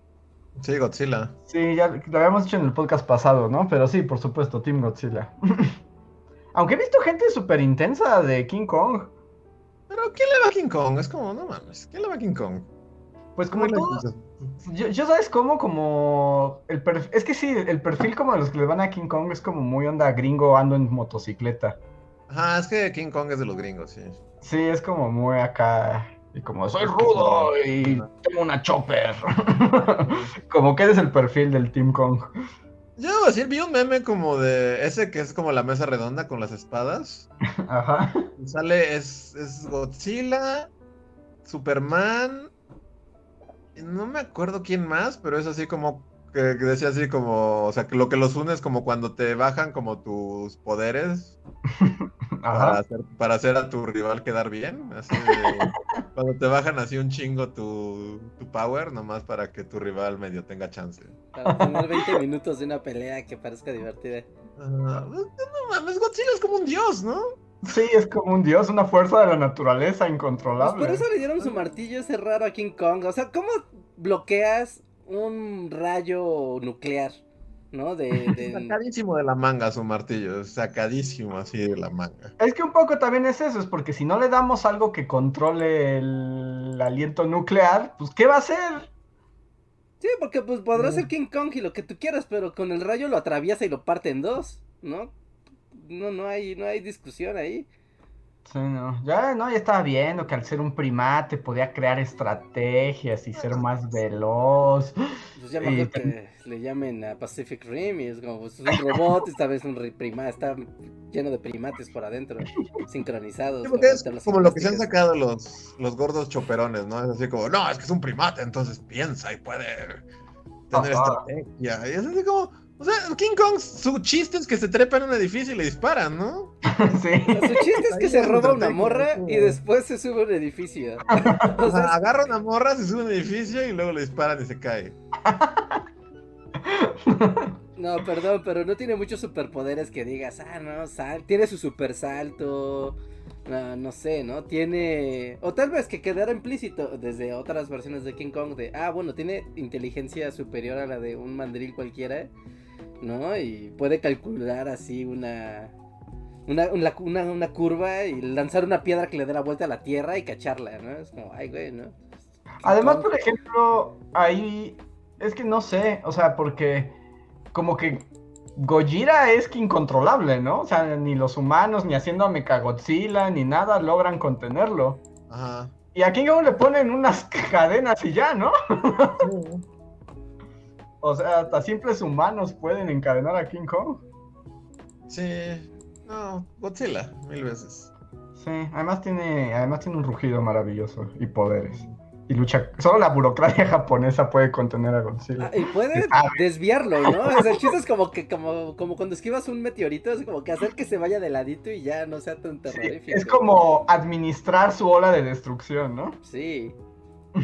Sí, sí, pero hasta ahí, hasta ahí es a lo máximo que puedes aspirar. Que el otro día, así como paréntesis, vi un vaporizador de Godzilla. Ajá. O sea, es como un vaporizador, pero ves que los vaporizadores pues sacan como el vapor, ¿no? Así como, un rayito. Pero sale como de la boca de Godzilla y tiene como un LED azul. Ajá. Ajá. Entonces literal ilumina el vapor y cuando lo prendes se ve como el, el- como el Ajá, rayo como de la muerte Sí, sí, sí, Godzilla. claro, claro. Ajá, Wow. Purifica tu aire. Y fue como, ¿me lo compraré? Y es como, ¡no! no lo hagas, detente. Corte A ya lo traías en la mano, ¿no?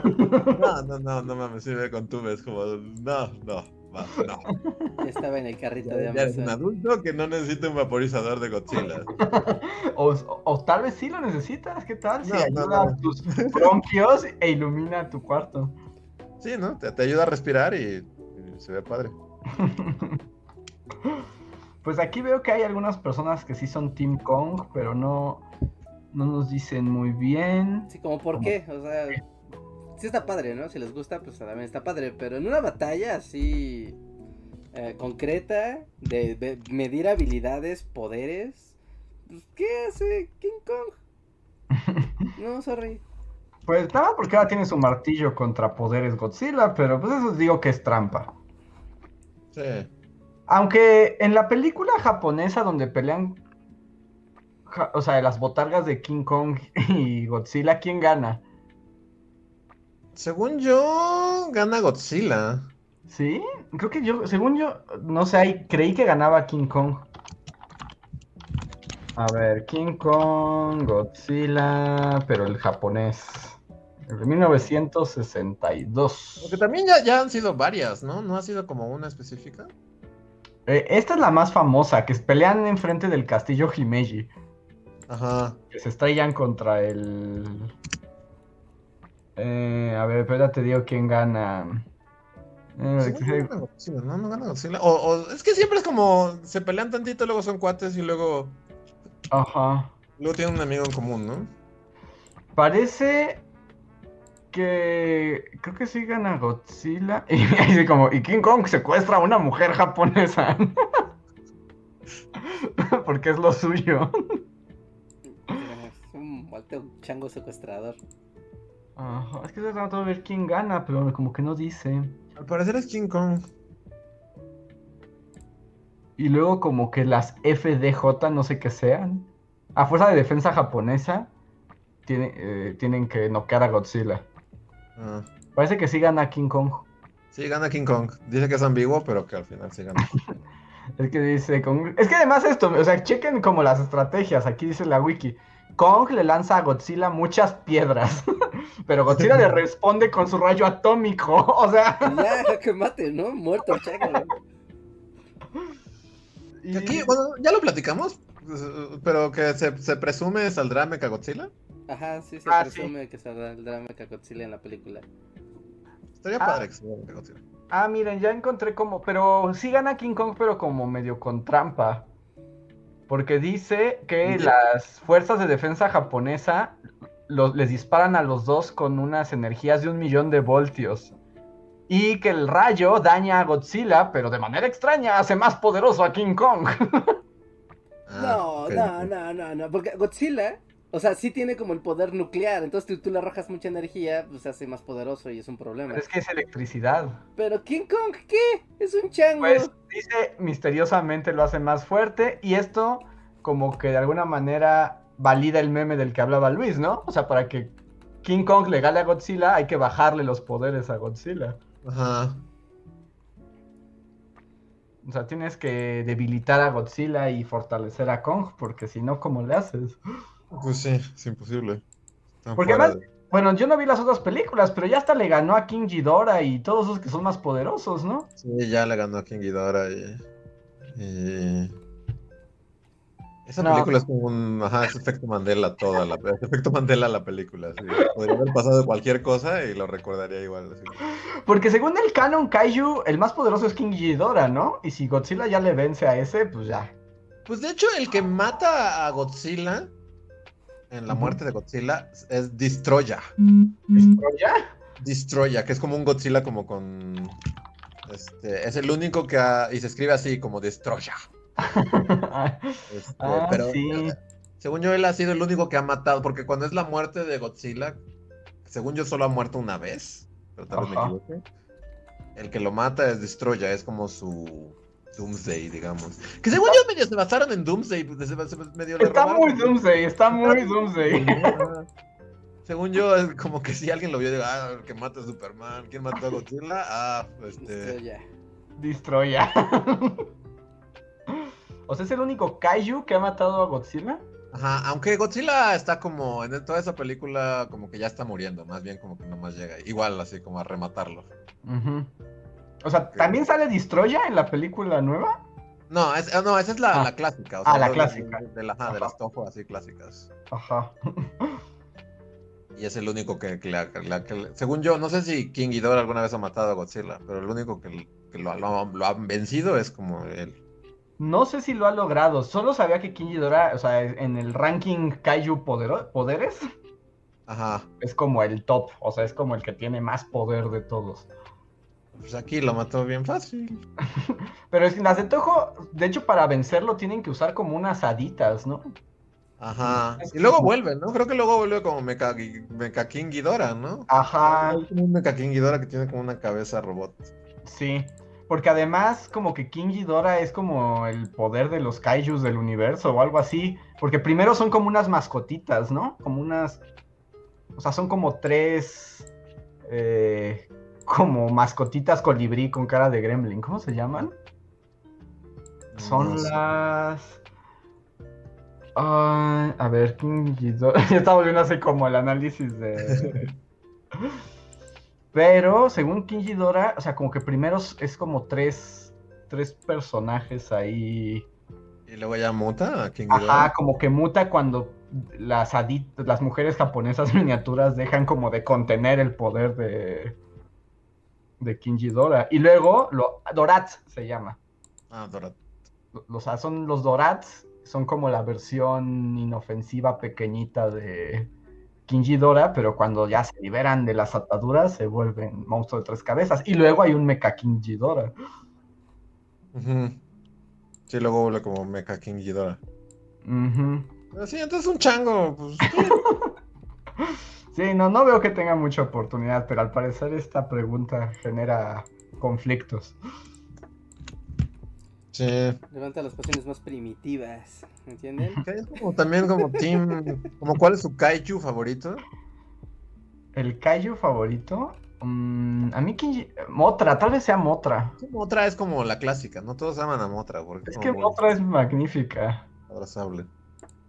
Ah, hay uno que es como una planta con dientes, ¿no?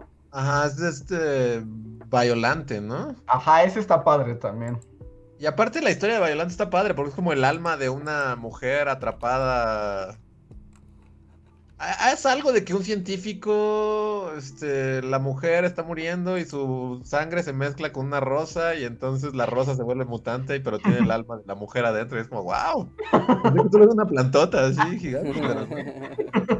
Y sí, es una planta con muchos dientes y tentáculos. Ajá.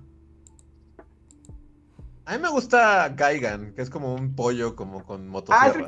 Ajá. Es el que tiene como picos, ¿no? El de manos. Ajá. caigan los ochos. Ay, ¿Cómo se llama? Hay uno que es como una langosta. Ay, ¿Una langosta? ¿Langosta? Sí, sí, sí, es como un cangrejo. Bueno, es que no, no no es una langosta, no es un cangrejo, es una langosta. Ah, Pero es de Godzilla porque puede ser de, ult- de, de Ultraman o... Podría ser de Ultraman. A ver, déjame ver, porque hay otro, pero ese estoy seguro que sí no es de Godzilla, que es eh, igual un como calamar. Bueno, tiene cabeza de calamar, pero es antropomorfo y tiene unos como como taladros en las manos, pero él no es de... ¿Él no es el de los videos, el del video de los Beastie Boys? Creo que sí, sí, creo que sí, porque ese no es el universo Godzilla, estoy seguro. Sí. mucho. Ah, Y Rodan, también me gusta Rodan porque es como un pajarote y ya. Rodan está padre. Sí, es que debería haber una lista, ¿no? Una infografía con todos. Sí hay, de hecho, ¿cómo sí, sí, hay? Sí sí hay. hay, debe haber ahí. Porque siempre hay, de- ya sabes, de los de tamaños, ¿no? De cómo van en orden de... Es que no lo encuentro porque quiero ver si al- igual se me está yendo uno y tal vez ahí aparezca la langosta. Ay, que encontré una imagen que se ve que es la que estoy buscando y donde está la langosta que les digo. Había uno que era como, como desperdicios tóxicos, ¿no? Sí, es este. Ay, ¿cómo se llama? Sí, que es una bolsa de basura. Ajá, básicamente es una bolsa de basura. Se llama. Se llama. Ay, aquí lo está. ¿Cómo se llama? A ver. Y Sí, literal está hecho de basura, o sea, en la película. Gedora. Gedora, ajá, que es como nada más unos ojos y es una bolsa de basura toda cochinota. Ajá. También hay una motra más mala, ¿no? O sea, como un motra malo, Sí, O sea- hay como una motra mala. que es como rojo. Rojo. ah, Ajá, con picos, tiene picos en vez de... Sí. Yo aquí vi uno, pero no estoy seguro, que es el titanosaurus, titanosaurus, así se llama en el mundo Godzilla. Bueno, tiene sentido. Era un nombre más, pa- más pro, ¿no? Sí. También se caracterizan por tener nombres acá. Sí, Mira, aquí estoy viendo una imagen y sí hay un cangrejo, Sí. pero no veo cómo se llama. No, no se alcanza... Evira, Sí. Evira, Evira, Evira, Evira. Sí se llama, Evira. ¿Evira? Y con H al final. Evira. Sí, aquí está. ¿Evira con H al final? Ajá. Eve. ¿Pero si es de Godzilla? Porque también, por ejemplo, está. ¿Cómo se llama el Sí, otro es una Godzilla? película viejísima de Godzilla. Sí, Por ejemplo, está Gamera. Y por ejemplo, Gamera también tiene este un montón de. sus propias películas, ¿no? Ajá. Y como sus propios monstruos. Y también están bien padres los monstruos de Gamera. Ah, sí, mira, aquí está Evira peleando contra Godzilla en el clásico Evira, horror de las Del profundidades. 66. Ah, sí. Sí, sí, sí. Esa recuerdo haberla visto, creo que en, en cable, ¿no? En, en HK, algo así la vi en la tele. Como, wow, es la langosta. Godzilla contra la langosta. Ajá. Wow, sí, ¿no? Pues es un... Es un gran mundo. Pero, literal, ¿no? No tenían mucho presupuesto y fueron ahí a los pescados. Porque Evira no tiene gran diseño. Es literal, es una langosta. Pero no creo que hayan agarrado una langosta, literal, ¿no? O sea, sí tuvieron que hacerla. Yo creo. Lo que les sobró de la comida y la volvieron a armar así con, con plastilina adentro. Y miren, además hay uno que ya es como una especie de... Pues ya es como un Godzilla raro. Bueno, es No, como... Hay un varios como Godzilla raros, ¿no? No, es como... Godzilla del, del espacio, ¿no? Ajá, hay un, hay un Godzilla del espacio que tiene como unas cosas de diamante, ¿no? cuarzos ahí, ¿no? Gigan. Ajá, No, Gigan es el, el pollo con motosierras. ajá. No, es Hay Godzilla del espacio, es como Godzilla, pero con unos cuarzos gigantes como los hombros, ¿no? Ujú. Aquí estoy viendo otro que es como King César, que es como un perro león. Perro león. Sí, es como, como estos le- leones este, chinos. Ah, sí. Este. Ah, sí, sí, sí, sí, sí. Y hay, hay varios, hay varios. Que unos. No. Hay una arañota. Hay uno que es como un anquilosaurio, que es como de los más viejos. Y que siempre, o sea, que. Porque también tiene su historia, ¿no? Por ejemplo, ese empezó como rival, pero luego se volvieron amigos y hasta la fecha son cuates. Porque Godzilla tiene problemas, él llega a hacerle el paro. Sí, como que luego se hacen amigos. Ay, o sea, ¿quiénes son los que son malos, malos? O sea, King Ghidorah, ¿no? Es como. King Ghidorah es malo, malo, Ajá, ¿no? ¿no? Él es siempre como el boss, ultimate boss. Destroya, por ejemplo, o sea, creo que sí, es- específicamente solo llega a, a- a matar a Godzilla. Ajá. Pues esto digo que eh, bolsa de basura también debe ser malo siempre, ¿no? Sí, bolsa de basura es como, ajá, solo. pues, pues, sí, es una bolsa de basura. Por ejemplo, por ejemplo, eh, Motra empezó, o sea, todos empiezan como. Eh, Siendo enemigos, sí. Ajá, y ya después. eh, Y, y Motra ya es defensora de la tierra, ¿no? Y ya es acá querida por todos. Ajá.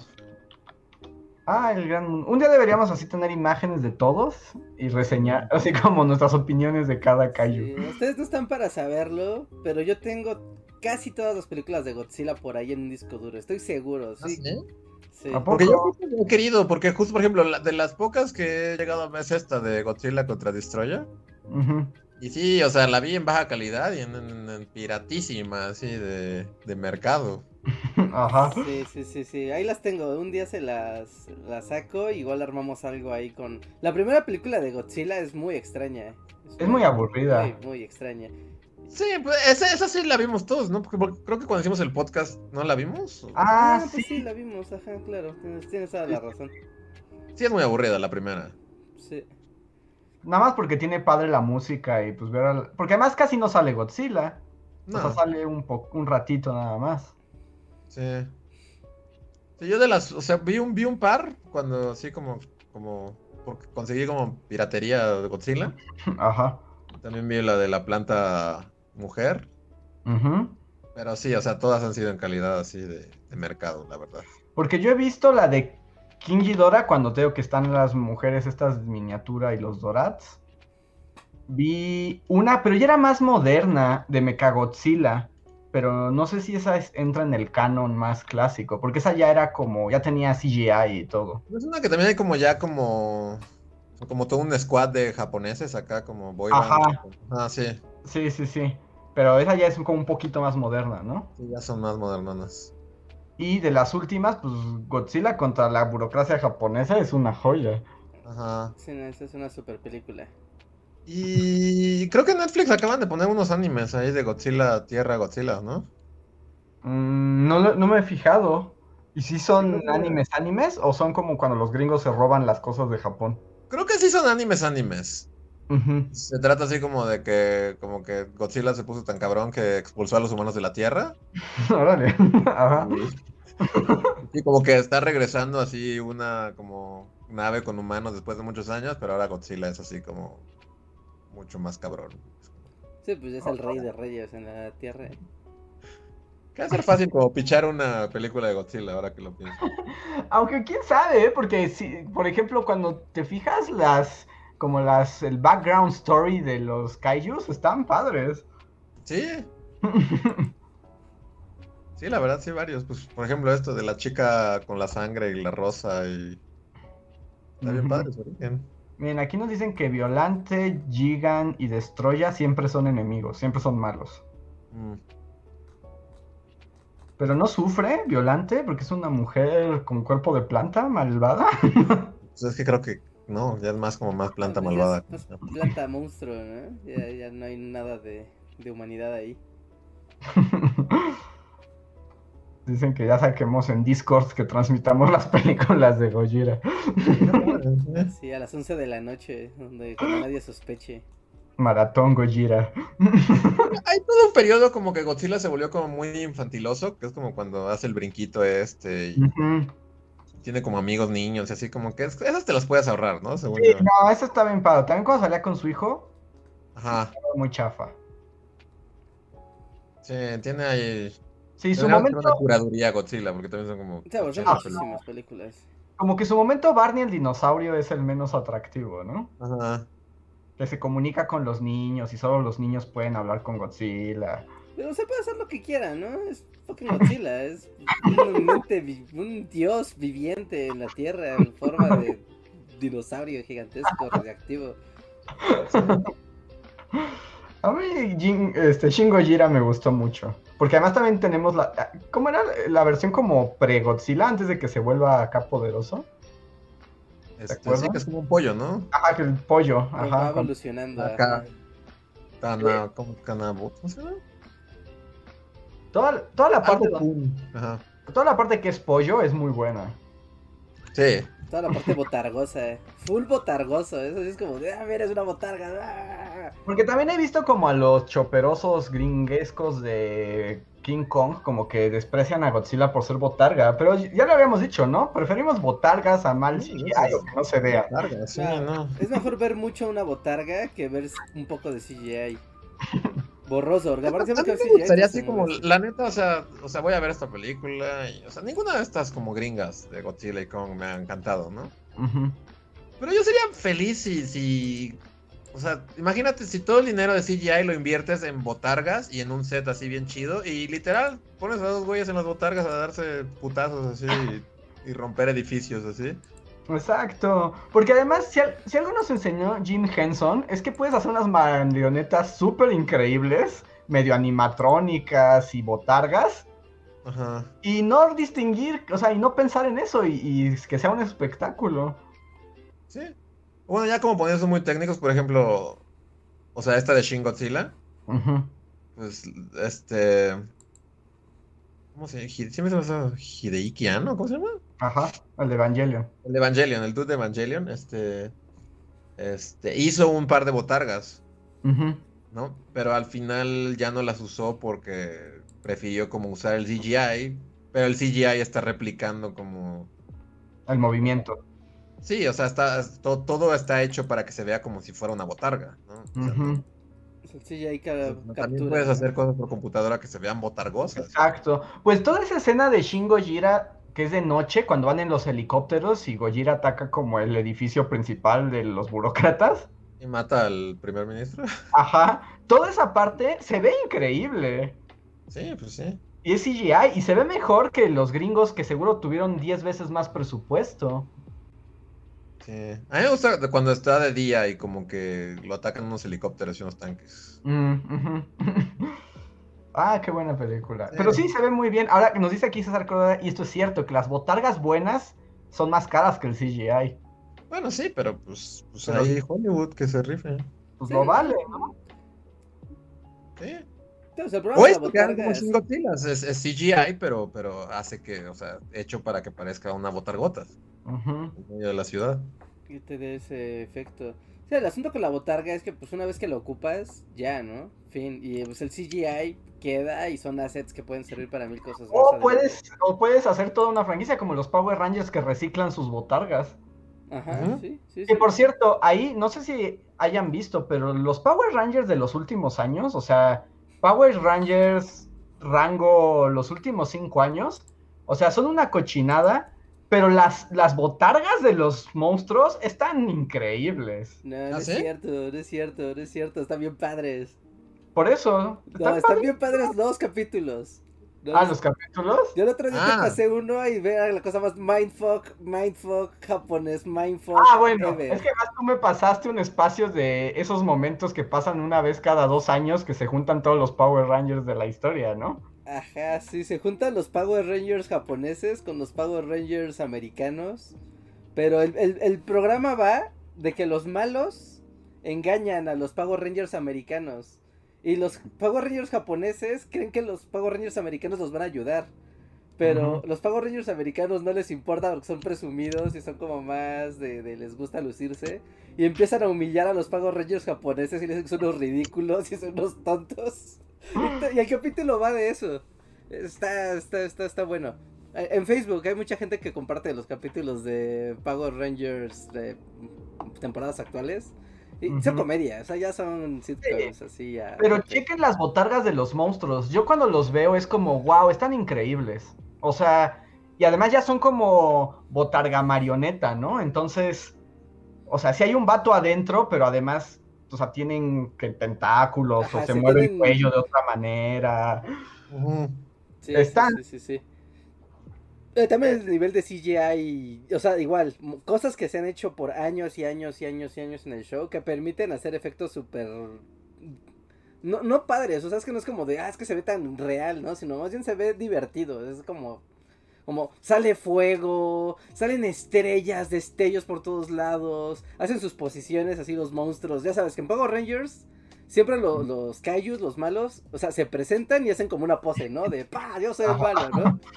Y, y- y- y al mismo tiempo atrás puede salir así como, no sé, una lluvia de meteoritas, Ajá. ¿no? Y de repente ya van corriendo así y, y- abren el plano, entonces ves como a todos los actores corriendo los unos contra los otros, así, ah, y, y ves gente corriendo, o sea, y y una botarga corriendo. Y después pasas otra vez a ver la botarga, otra vez chida con muchos efectos, peleando y permitiendo efectos como de anime. eh, Está súper loco. Por ejemplo, en esto como del presupuesto, algo que pues la serie de Power Rangers, que son Sentai, ¿no? Se llama en Ajá. Japón. Este, pues también es eso, como que diseñan las botargas en Japón, las usan en las, los programas en Japón, y luego esas botargas las mandan, bueno, la versión gringa que en realidad se, se hace en Nueva Zelanda, ¿no? Ajá. Y ahí como que reusan las botargas, pero con otras historias y hasta son otros personajes. Yo creo que es uno de los shows más extraños de la televisión, justo por la producción que tienen de, o sea, eh, Super Sentai y Power Rangers son dos shows diferentes, pero que se alimentan de la misma franquicia, que intercambian, mm, pues sí, ¿no? Monstruos, accesorios, referencias, pero son dos series paralelas que al mismo tiempo se entrecruzan. Y a veces un show con toda la locura explosiva y gringadas se junta de pronto con cosas muy japonesas que no tienen nada de sentido por Porque acá. además a veces, otra, no sé si lo sigan haciendo, pero otra cosa que hacían es que las peleas de los monstruos, Luego eh, grababan archivo de la Ajá, de pelea la japonesa, japonesa. y la metían en la pelea americana y al revés. ajá, siempre fue Power Rangers, ¿no? O sea, ese fue el génesis de Power Rangers. Fue como Sí. robarse material de Japón y. ajá, se robaban la pelea, pero le hacían toda una historia extra. Y ya nada más para cuando los monstruos salían con los actores de allá es cuando prestaban las botargas. Sí. Yo creo que no hay ningún otro show televisivo que tenga esa dinámica de estarse intercambiando con el, su show paralelo de otra región del mundo. Pero sí, pero bueno, para volver al tema, chequen los monstruos. Yo no invento, yo creo que es uno de los trabajos más bellos que debe haber, ¿no? Hacer botargas de monstruos. O sea, diseñar los monstruos. O sea, porque hay así como expertos en monstruos y les dicen así como, necesitamos un monstruo que sea mitad caracol, mitad templo japonés, mitad este. Una cámara fotográfica. Ajá. Haz lo tuyo. Sí, definitivamente. Ese es un trabajo que yo amaría. Y que por el contrario, estar dentro de esos trajes también ha de ser como de los peores trabajos, ¿no? sí. El mejor trabajo da lugar a uno de los peores trabajos. Sí, Sí. sí, sí. Nada más Pero- como para el dato curioso, Super Sentai lleva 44 temporadas y 2166 capítulos. Nada más, ¿no? Hasta el y, y de hecho, mira, se suspendió, no sé si fuera por la pandemia o no, ¿no? O simplemente ya ahí quedó, ahí quedó el corte, pero el último capítulo se lanzó el primero de marzo de 2020. ¿Pero cuántos capítulos dices que son? 2166. Wow. No, sí, sí es un logro. Sí, es Sí. Vamos a poner el, el tema de Super Sentai de fondo. Que bueno, ya sí, y luego ya quienes están en el mundo Kamen Rider y así, ya es. Es también otro subuniverso. Pero bueno, ya se está viendo bien tarde y nos quedan un montón de superchats. Sí. Así que voy con el superchat. Sí, ya habíamos leído este. Ah, a ver, esperen, esperen, ya me hice bolas. Mm, Ya me hice bolas. el último fue el de Godzilla, ¿no? De Team Sí. Godzilla o Team- Ajá. Entonces, el siguiente es de escapala.afa. Muchas gracias, Escapala, que dice: Hola, bullies. Mi novia patrocina este super chat. Gracias, novia de Escapala. Dice: Es súper fan de sus videos y ama la risa de Andrés. Jeje. Gracias. Me alegra porque me río mucho en estos podcasts y puede. Es, es mejor eso a odio su risa. No se callan". no la soporto! Muchas gracias, Capala. Después otro de Maestro Bichoso, gracias Maestro, que dice, ¿estamos en otra dimensión o en un reviles? Mm, Pues por lo del efecto Mandela, supongo. Pues, pues no, más bien como que nos movemos entre dimensiones según esa... Tengo una teoría de Reinhardt. Según la teoría de Reja, podemos estar en varios lugares a las veces. Y es que Reja está muy concentrado porque busca el tema de Kamen Rider o de... No, Super Ah, con razón, yo Sentai. dije, ya se fue, ya lo perdimos. No, no estoy viendo. Uy, no, sí. Uy, esto busquen Super Sentai Opening y les abre un universo maravilloso. Debe ser, son 2000 episodios, ¿cuántos openings debe haber? Eh, Son, fíjate, de una compilación de openings desde 1975 a 2020 y es un video de una hora con los puros openings. Ajá. Wow. Ah, el bello. El bello y extraño Japón. Em, Axel Terrazas nos da un super chat. Muchas gracias, Axel. Dice: Un saludo a los tres. Dos preguntas.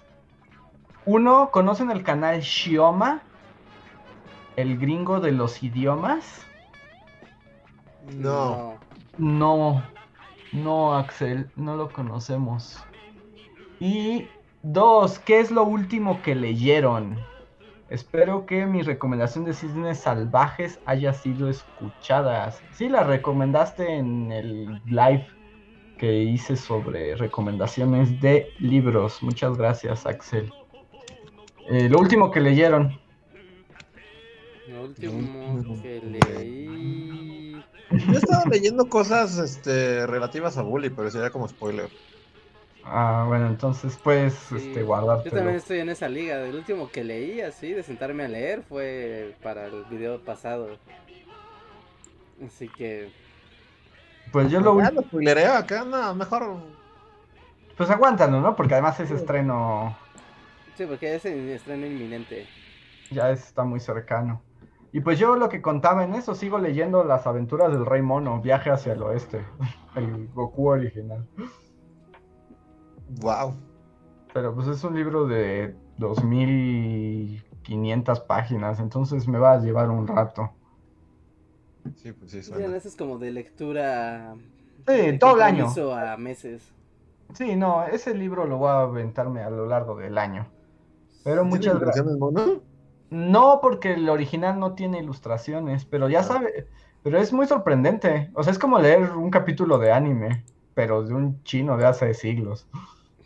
Wow. Siempre han Por- tenido la magia. Porque si el, el rey mono se vuelve gigante y pelea contra demonios y contra dioses y monstruos y te narra las batallas así de casi, casi lanzó rayos láseres por los ojos. Wow, Rey Mono. Sí, y cuando piensas que tiene tantos siglos, es como wow. Siempre han tenido esta fijación por los superpoderes. Pero es, es, es chino o japonés. Ese es chino. No, ese es Es chino, chino. chino. Sí, ese es chino. Sí, porque de hecho hay como una superproducción película Rey Mono, ¿no? Sí, sí hay muchas. O sea, y de hecho es como la gran, es como la gran mitología china Sí, contemporánea. Quijote chino. Es que el efecto mandala del rey mono es todo el mundo cree. Está más para el Rey Mono que el Quijote, ¿no? Pues, No inventes, hoy los españoles no nos van a creer. sí, O sea, objetivamente hablando, es como un mono super badass y el otro es como un ruco loco. Yo, por ejemplo, el rey mono tiene un poder que está interesante, que es que se arranca el pelo que tiene, lo mastica y cuando lo escupe, cada pelo se convierte en un clon de él. Bueno, sí, también se viajan mucho los. Y entonces a veces hay un ejército de rey monos así que todos los controla. También viaja en una nube como Goku, tiene una Oh. vara que se hace grande y se hace chica, Goku. como Goku. y conoce artes marciales como Goku. Sí, sí, sí. De hecho, hay incluso en miles de adaptaciones, ¿no? Hay en el mundo del entretenimiento. Había un juego de PlayStation 1 de tipo Final Fantasy Tactics de Journey to West, ¿no? Que es la historia de- del Rey Mono. Y estaba bueno, estaba bueno, era como, wow, sí, es el Rey Mono y se hace gigante y tiene una nube y tiene una vara que se hace grandota y tiene y magias súper locas. y tiene mucha magia, sí. Pero, y esto es como spoiler, pero bueno, no es spoiler porque el libro tiene 500 años.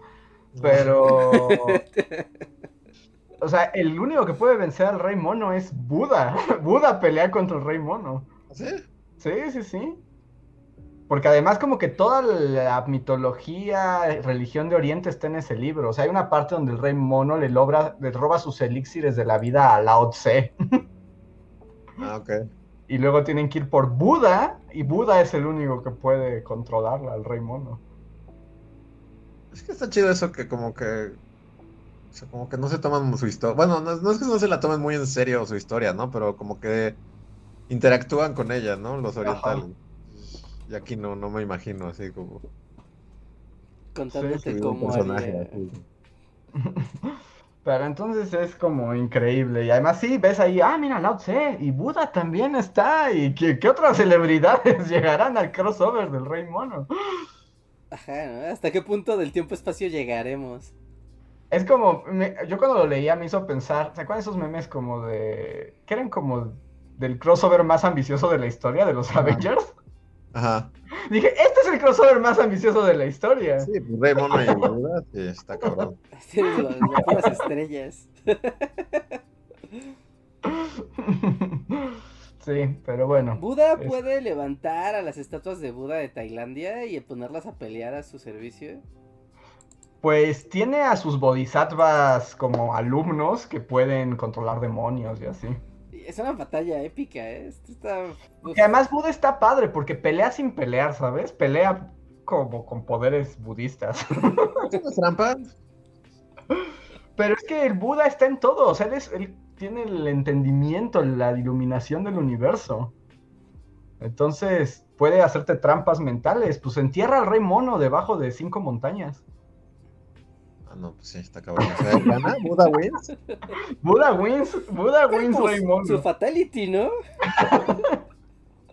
Sí, no, cinco montañas. encima. Sí, porque como que le avienta como una trampa mágica ilusión, Buda. O sea, le pone un desafío al rey mono, porque el rey mono dice que es más grande que Buda, y Buda le dice, ah, sí, pues entonces te reto, o sea, como que Buda lo hace pequeño al rey mono, y se lo deja en la mano, y le dice, si puedes salir de mi mano, te declaro ganador del universo, ¿no? Y entonces el rey mono brinca y llega a un lugar y a donde hay cinco montañas y dice, ya ves, sí, pero luego se da cuenta que esas cinco montañas son los dedos de Buda. Oh. Está muy mindfuck. Y- sí, entonces como que le hace ahí una ilusión locochona y de repente, pues esas cinco dedos sí se vuelven montañas de verdad y las montañas lo aplastan y entonces lo dejan enterrado ahí y lo obliga a comer, creo que es hierro fundido durante no sé cuántos miles de años. Órale, pues muy pacifista no es Buda tampoco. Pero lo que pasa es que dice que es una lección, porque más adelante, cuando va a ocurrir el viaje hacia el oeste, va a tener la oportunidad de redimirse. ok. Como una lección, pero Buda, o sea, si te da una lección, Vas a aprenderla, eso seguro. Entonces, y todo eso son así, el libro, una tras otra, tras otra, tras otra. Como- hay demonios, hay sabios, Ajá. hay un emperador mágico, todo hay de todo. Entonces, ahí tienen, el viaje al oeste, mi lectura más reciente. Ah, Pues, pero Supongo que también tenía esa dinámica de, tú sabes, mundo hace 500 años o más, de siéntense alrededor de la fogata y vamos a leer el Ay, es capítulo bueno, hoy toca esta historia de Rey Mono. ¿eh? Como- Ajá, sí, el anime No hay de nada hoy más que hacer en este mundo. Ajá, sí. Y probablemente haya sido así como, o sea, como historias así como la Ilíada y la Odisea. O sea, que en realidad se contaban desde mucho antes, ¿no? Como pequeños cuentos hasta que alguien las juntó. Sí. Sí, ¿no? Como que ibas a cada pueblo de, de la lejana China y en cada pueblo tenían su cuento del rey mono haciendo cosas. Ajá, entonces pues después ya llegó un chino más listo y juntó todo. y se hizo el canon, ¿no? Pero sí, está como muy historia oral y como... O, o todos interpretan diferente a los personajes, ¿no? A veces no, o sea, tienen como personalidades un tanto diferentes. Está padre, está bien padre. Pues, ¿no- ¿Nunca vieron Cubo? ¿Cubo, el niño Cubo? Ajá, Ajá, Cubo y su amigo 3D, ¿no? este Escarabajo, ¿no? Ajá. Es un poquito así, ¿no? Sí, ándale, un poco así, justo así. Pero como que no te espera. Bueno, yo cuando leí este, agarré este libro, no me imaginé que iba a ser así. O sea, yo dije, ay, seguro me va a querer enseñar de taoísmo y se va a poner bien denso, ¿no? Y es un chango con una nube que le da palazos a la gente. Sí, sí, o sea, y hay taoísmo de fondo y así, pero eh, básicamente es un chango con una nube y un palo. que le pega a la gente. Así, dos mil páginas de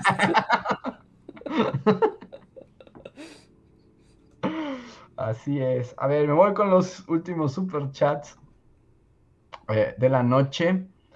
Eh, Maestro Bichoso me dice, empieza mi turno en urgencias, pero no antes de preguntar, ¿qué opinión tienen sobre el foro acontecido en Davos?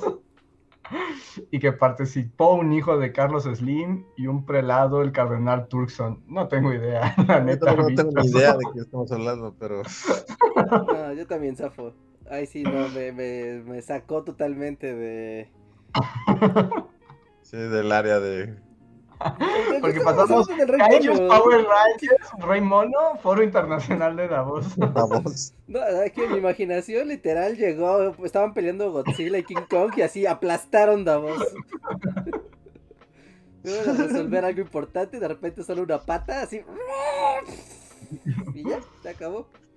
Lo siento, maestro bichoso. Esta vez te, te dejaremos a deber la respuesta porque Sí, porque no, No, como no que hay- no. no hay datos. sabe del tema. Archivo no Gracias. Eh, Gracias. Alonso Rubén Maya nos dice: Hola, me alegra que sigan con el proyecto. Muchas gracias, Alonso. Gracias. No- nosotros también nos alegra y esperamos seguir aquí un buen rato.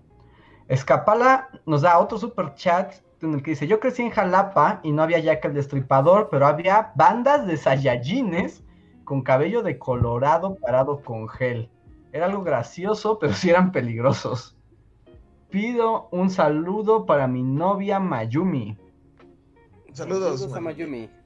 Saludos a Mayumi. Entonces, ¿había Saiyajines o eran cholos? Yo debo decir que fue hace mucho antes de que la, o sea, se volviera como tan peligroso Veracruz.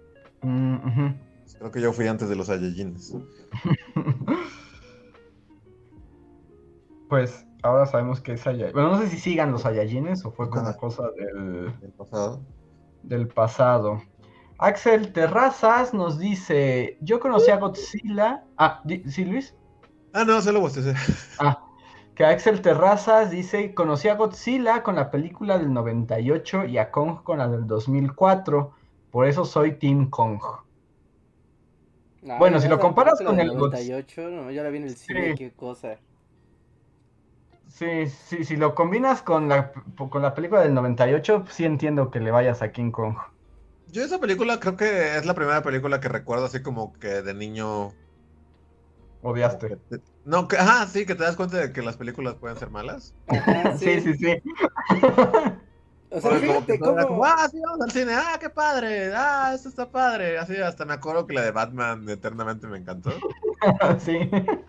Pero lo- esta fue la primera que sí, así como que aún siendo niños se salía así como, mm, Algo está Ujú. mal, sí. algo está mal. Yo recuerdo que cuando estaba esa película en cartelera, y para quitarme el trago amargo, o sea, la siguiente semana mi papá nos llevó al, al cine, pues igual éramos niños, ¿no? Y ya yo todo agüitado de, no, Godzilla, pues... No, no, esto ya va a estar mal, ¿no? Hasta perdí la fe en volver al cine a divertirme. Y lo que la compensó, o sea, imagínense el nivel de conversación que estamos. Hay una película que se llama Pauli, que es de un periquito. Guácala, O sea, Reja ¿y Poli, Pauli? periquito. Me quitó el mal sabor de, de Godzilla. O sea, de eso, a ese grado estamos hablando. Eh, Es más digna? Poli, el periquito. No, de niño Pauli el periquito está muy padre, ¿no? Pero, o sea, neta, Pauli el periquito. vi Pauli el periquito del cine, güey. Y es con una niñita, ¿no? Ajá, y una niñita, ajá, y su periquito. Y Chich Marin. Pues eso. Eso para quitarte el trago amargo de ver a Godzilla en el cine, porque son contemporáneas en cartelera, para que se lo sepan. Debo decir que junto a Godzilla creo que está mejor Poli. Sí, definitivamente.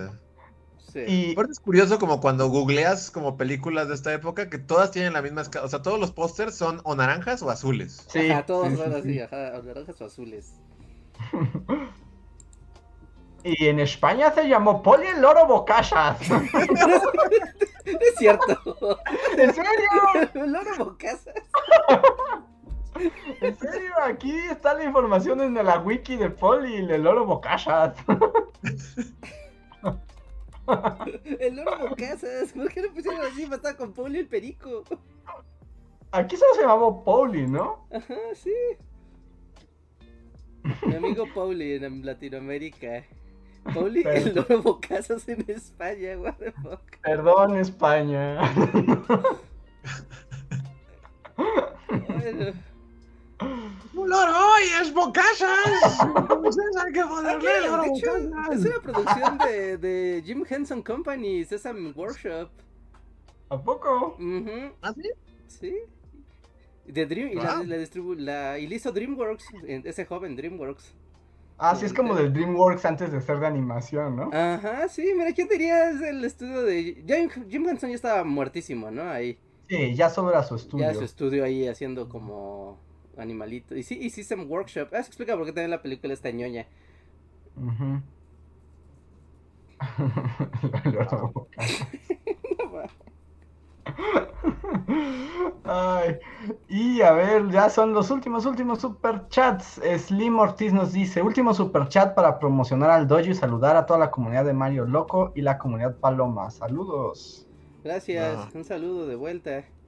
Un saludo de Gracias, vuelta. Slim. Pasen al, al, al stream. Ayer logramos ser el nivel 282 del mundo.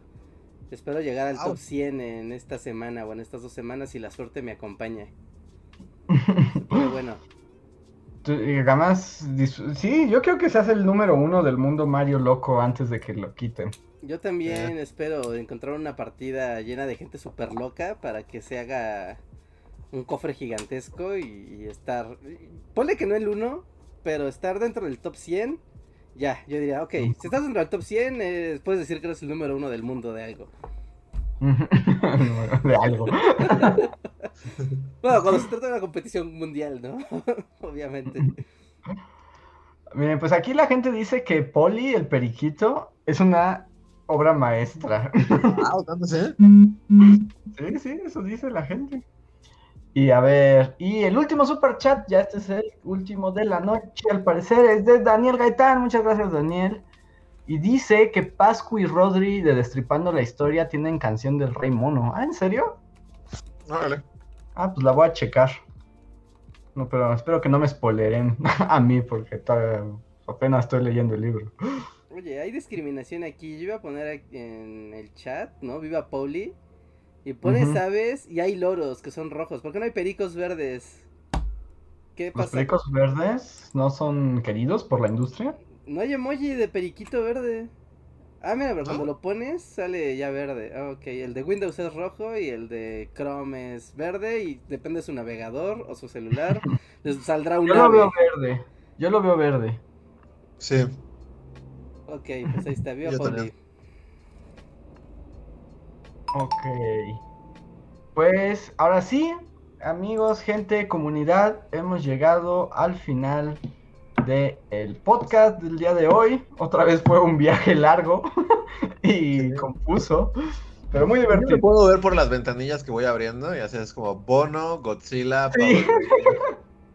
Sí, yo también las tengo aquí. O sea, empiezo con Tom Cruise gritando, Estuvieron los Eh, monkeys también. efecto Mandela, los Monkeys, eh, mientras dure la guerra con Unamuno, Bono, King Kong, los Kaijus. El rey mono.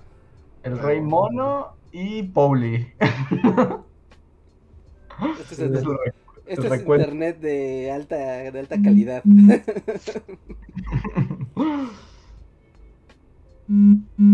Pero pues sí, hemos llegado al final. Muchas gracias a toda la comunidad. Les recordamos que hay video, Hitler y el arte para que vean por qué odiaba las pinturas, como la ironía lo ataca al final. Pueden verlo. Y el, eh, la próxima semana, video nuevo, así que estén muy, muy atentos. Suscríbanse, denle like. eh, pueden apoyarnos a través de los miembros de YouTube. Y nuestro libro lo encuentran en la descripción de este video por si aún no lo han comprado. Y ya no sé qué me falta, Reja. Sí, oye, ese es mi trabajo. sí, chequen aquí todos los links que tenemos en la descripción para que puedan pasar a nuestro iTunes, a nuestro Spotify, a Google Podcast, Deezer, etcétera, y nos lleven en sus dispositivos móviles por si no pueden estar aquí en el en vivo con nosotros. Y si siempre están en el editado, pasen aquí a YouTube para convivir con nosotros. Ya saben, lunes y jueves, normalmente a las ocho y media, a partir de las ocho y media, digamos. a partir de las ocho y media de la noche es el stream, para los que siempre preguntan a qué hora transmitimos en vivo. Lunes y jueves a las ocho y media de la noche en el canal de Bully Podcast. Así que pasen por acá, pueden hacerse miembros de comunidad. Ya les vamos, bueno, ya les anunciamos un poco de los cambios que va a haber, pero todavía no los implementamos, así que la siguiente semana esperamos ya estar con eso. Y apúntense, apúntense, les conviene, van a tener experiencias nuevas y padres. También en el canal principal vamos a expandir las experiencias del sistema de membresías. Y obviamente Patreons, que se lleva todo, ¿no? Patreons tiene todo. Así que aprovechen, suscríbanse con un café, con un dólar con 20 pesitos. 20 pesos ya es una coca, ya ni siquiera es un café. sí, sí, sí. Ya es una coca de 600. ¿No? Con eso nos apoyan muchísimo a seguir el proyecto semana a semana, seguir invirtiendo tiempo, esfuerzo, estudios y, pues sobre todo tiempo a este proyecto y a compartirles y hacer del internet un lugar menos idiota. Esperamos. Lo intentamos, un paso a la vez. Ajá. Pues ahí está amigos. Muchas gracias y nos vemos el lunes con el estreno o algo así. O el lunes también con el podcast. Nos vemos amigos. Gracias. Bye. Bye. Vean Pauli. Ahora que sé que es del estudio de Jim Henson, tal vez le dé una oportunidad. Está bien cursi esa película. Ya la vi otra, la otra vez y fue como de, ay, no era. Tuve el efecto Mandela. De, ay, no o sea, ¿volviste a Pauli? O sea, ¿cuántas veces has visto Pauli? Creo que tres. Pero porque, pero porque ya las he cachado en la tele. Pero, pero bueno, ahora sí, adiós amigos, gracias. Bye. Síguenos en Facebook, Twitter y YouTube con el usuario Bully Magnets. También suscríbete a nuestro podcast en iTunes y en la app de Mixler para tener lo más nuevo de nuestros contenidos siempre a la mano. Deja tus comentarios, suscríbete, compártenos con tus amigos y recuerda, Bully Magnets, donde la historia en verdad es divertida.